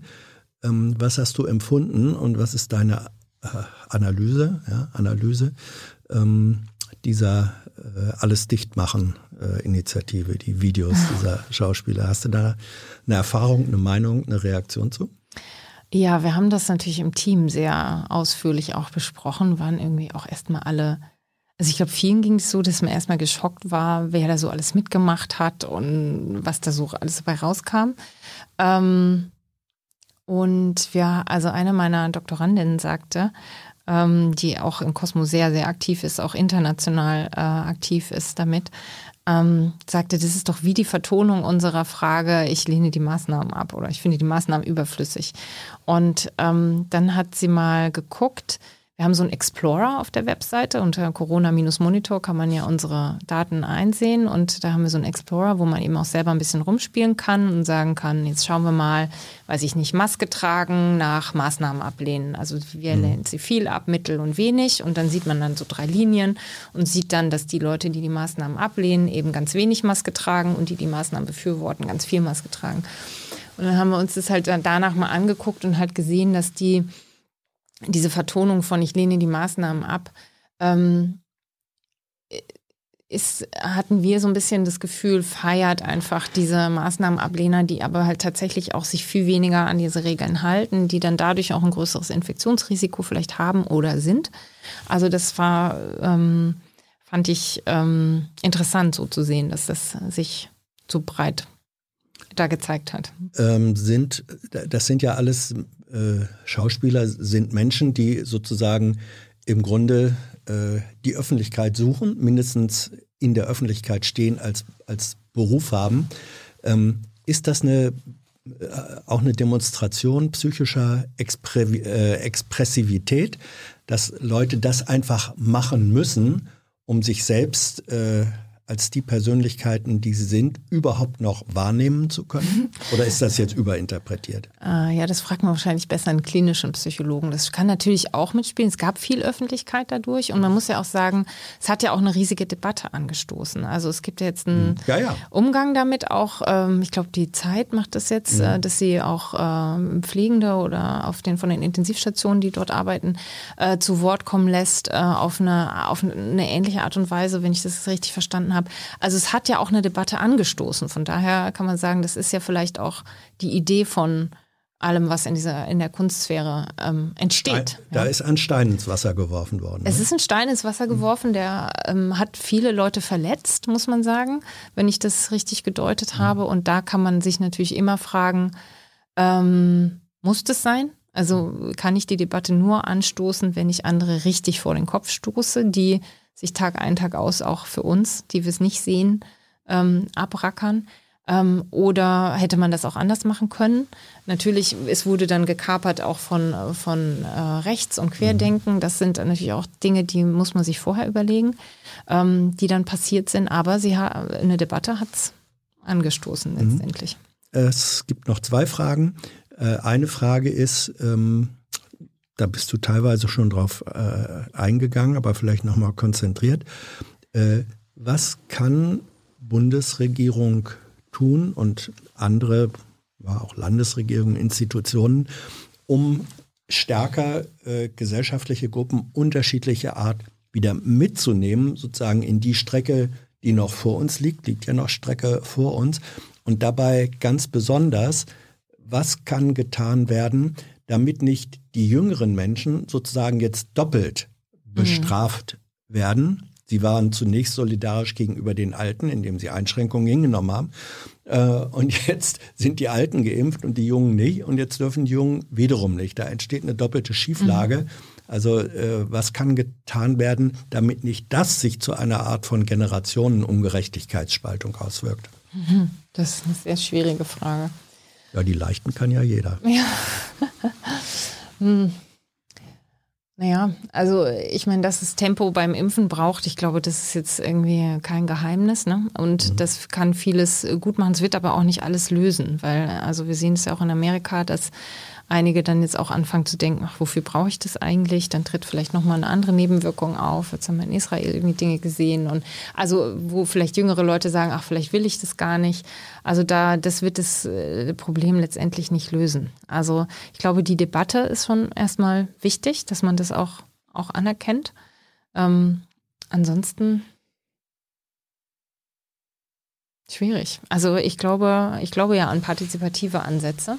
Vielleicht bringt man die Gruppen auch mal zusammen. Ja, also das, äh, unsere Probleme hören ja nicht auf, wenn die Pandemie vorbei ist. Wir haben ja noch die Klimakrise. In der Tat. Ja. Da haben wir auch ein, das Generationenproblem in Grün sozusagen. Ja? Naja, und zwar in eigentlich massiverer und noch äh, auf der Zeitebene sehr viel längerer äh, und, und dringlicherer Schiene. Ne? Ja, also da, schon da haben die Jugendlichen gesagt, ihr habt unsere Zukunft mhm. geklaut. Jetzt haben sie sich alle eingeschlossen, damit die, die ihnen die Zukunft geklaut und so weiter. Ne? Mhm. Also das, ich, ich habe da jetzt leider keine gute Antwort auf diese wirklich wichtige Frage, aber es ist eine wirklich wichtige Frage, weil mhm. sie nämlich nachher auch die nächste Krise noch mit betrifft. Und ähm, da glaube ich mal, die Generation miteinander arbeiten zu lassen, auch und Ideen zu entwickeln, das ist bestimmt eine gute Idee. Und die letzte Frage wurde auch von mehreren gestellt. Die haben gesagt, äh, Conny war doch oder Cornelia war doch mal oder ist sie noch Mitglied eines Beratungsgremiums der Thüringer oder thüringischen Landesregierung. Ist sie da eigentlich noch mit dabei oder stimmt es, dass sie da rausgegangen ist? Wie ist es und wenn ja, warum? Ja, ich bin da rausgegangen äh, auf eigenen Wunsch. Ich war da ähm, lange mit dabei. Ich glaube, weiß nicht, 15 Wochen oder so, also 15 Sitzungen, also auf jeden Fall eine Weile dabei. Und das war auch in so einer Phase, ich glaube, das war so gegen im November bin ich dann rausgegangen. Ähm, einfach auch sehr starker Belastung. Arbeits- und sonstiger Belastung. Und da ich in meinem Leben schon mal die rote Linie eines Burnouts gesehen habe mhm. und dann eine sehr dolle Notbremse ziehen musste, und ich da das Gefühl hatte, wenn ich das jetzt nicht mache und mich ein wenig befreie von Dingen, ähm, stehe ich da wieder. Und äh, da die Freundin, von der ich auch schon erzählt habe, die Psychotherapeutin, äh, gesagt hat, sie hat Patienten, die hatten Burnout und danach waren sie nie wieder so leistungsfähig wie vorher. Das äh, sagen mir meine Kinder auch immer wieder, wenn sie bei mir sehen, dass ich Richtung rote Linie marschiere. Ähm, da habe ich einfach die Notbremse gezogen und ähm, habe dann, bin dann da rausgegangen, um einfach diese, das ist einfach sehr zeitintensiv und ähm, das habe ich dann hinter mir gelassen. Das heißt, es war eine Art persönlicher Notbremse und nicht äh, und weniger ein politischer Protest gegen das, äh, sagen wir, gegen die Nutzlosigkeit oder wie auch immer oder Einbremsung eines solchen Gremiums oder hat das doch auch einen Anteil gehabt? Sagen wir mal so, die Belastung war einfach sehr hoch und die hatte sicherlich verschiedene Quellen. Gut, wollen wir nicht näher äh, drauf eingehen. Meine Frage ist, ähm, Frau Psychologin, was werden Menschen, die jetzt, sagen wir, 10, 12, 13, 14 Jahre alt sind, die einen wichtigen Teil ihrer Kindheit Pubertät ähm, unter Restriktionsbedingungen ähm, erleben müssen. Was ist mit denen in 10 und 20 Jahren los? Ja, das treibt mich auch um. Ich habe nämlich äh, Kinder in dem Alter zu Hause und ein bisschen älter. Ich glaube oder ich fürchte, dass die soziale Ungerechtigkeit durch oder ne, also diese Schere durch die Pandemie wieder doller aufgeht. Ähm, Homeschooling klappt bei uns jetzt super. Die machen das halt alleine, aber die haben halt vorher auch schon alles alleine gemacht.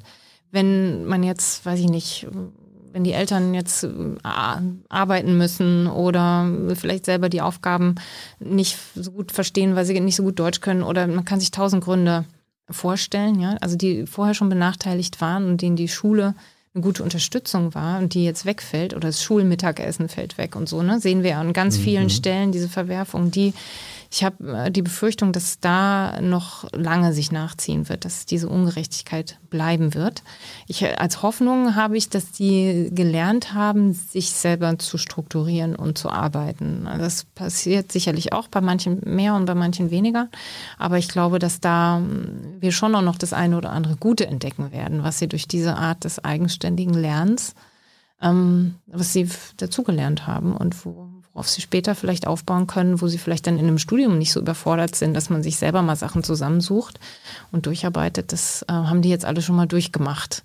Und die Frage ist halt, wie, wie schafft man es jetzt, diese Ungleichheit oder die Ungerechtigkeit, die dadurch entstanden ist, wieder einzufangen. Haben da staatliche Akteure und auch äh, gesellschaftliche eine Art Nachsorgepflicht, wenn die, die Pandemie möglicherweise auf der vordergründigen Ebene überwunden scheint, weil Herdenimmunität können wieder ein New Normal, muss man dann sagen. Nee, es, es gibt da, ähm, ich, ich will jetzt nicht sagen, eine posttraumatisch äh, bedingte Nachsorgepflicht, aber gibt es so etwas, wo du sagst, für den Staat, für die gesellschaftlichen Organisationen fängt eine zusätzliche Phase des Ernstes eigentlich danach an? Ja, ich denke schon. Ich, das nehme ich aber schon auch wahr, dass das schon andiskutiert wird. Also im Moment sind wir noch zu sehr drin, glaube ich. Aber also diese Themen, die müssen ja auch erstmal entdeckt, ähm, gesellschaftlich kommuniziert, von Forschern beforscht und so werden. Also ich glaube, das, das passiert schon und äh, das dringt dann langsam in die Politik. Ja, ich glaube, das wird notwendig werden und ähm, es ist vielleicht nicht nur die Politik, es sind vielleicht auch noch andere Akteure in den Schulen. Vielleicht überlegt man sich, was man Gutes aus dieser Zeit noch mitnimmt und vielleicht weiter macht mit der Digitalisierung oder mal eigenständigere Gruppenarbeiten oder so. Aber ich denke schon, dass da eine Nachsorge auf vielen Ebenen wird schon notwendig sein. Conny, Dankeschön. Dankeschön. Danke für euer Interesse, für eure Anteilnahme, für eure Anteilnahme, was für ein blödes Wort, falsches Wort, für eure Beteiligung. Das war für eure Beteiligung, fürs Gucken, fürs Fragen, für die Unterstützung, die in der Vergangenheit gekommen ist. Dankeschön. Äh, und danke im Voraus für die, die zukünftig kommt. Bis zum nächsten Mal. Tschüss.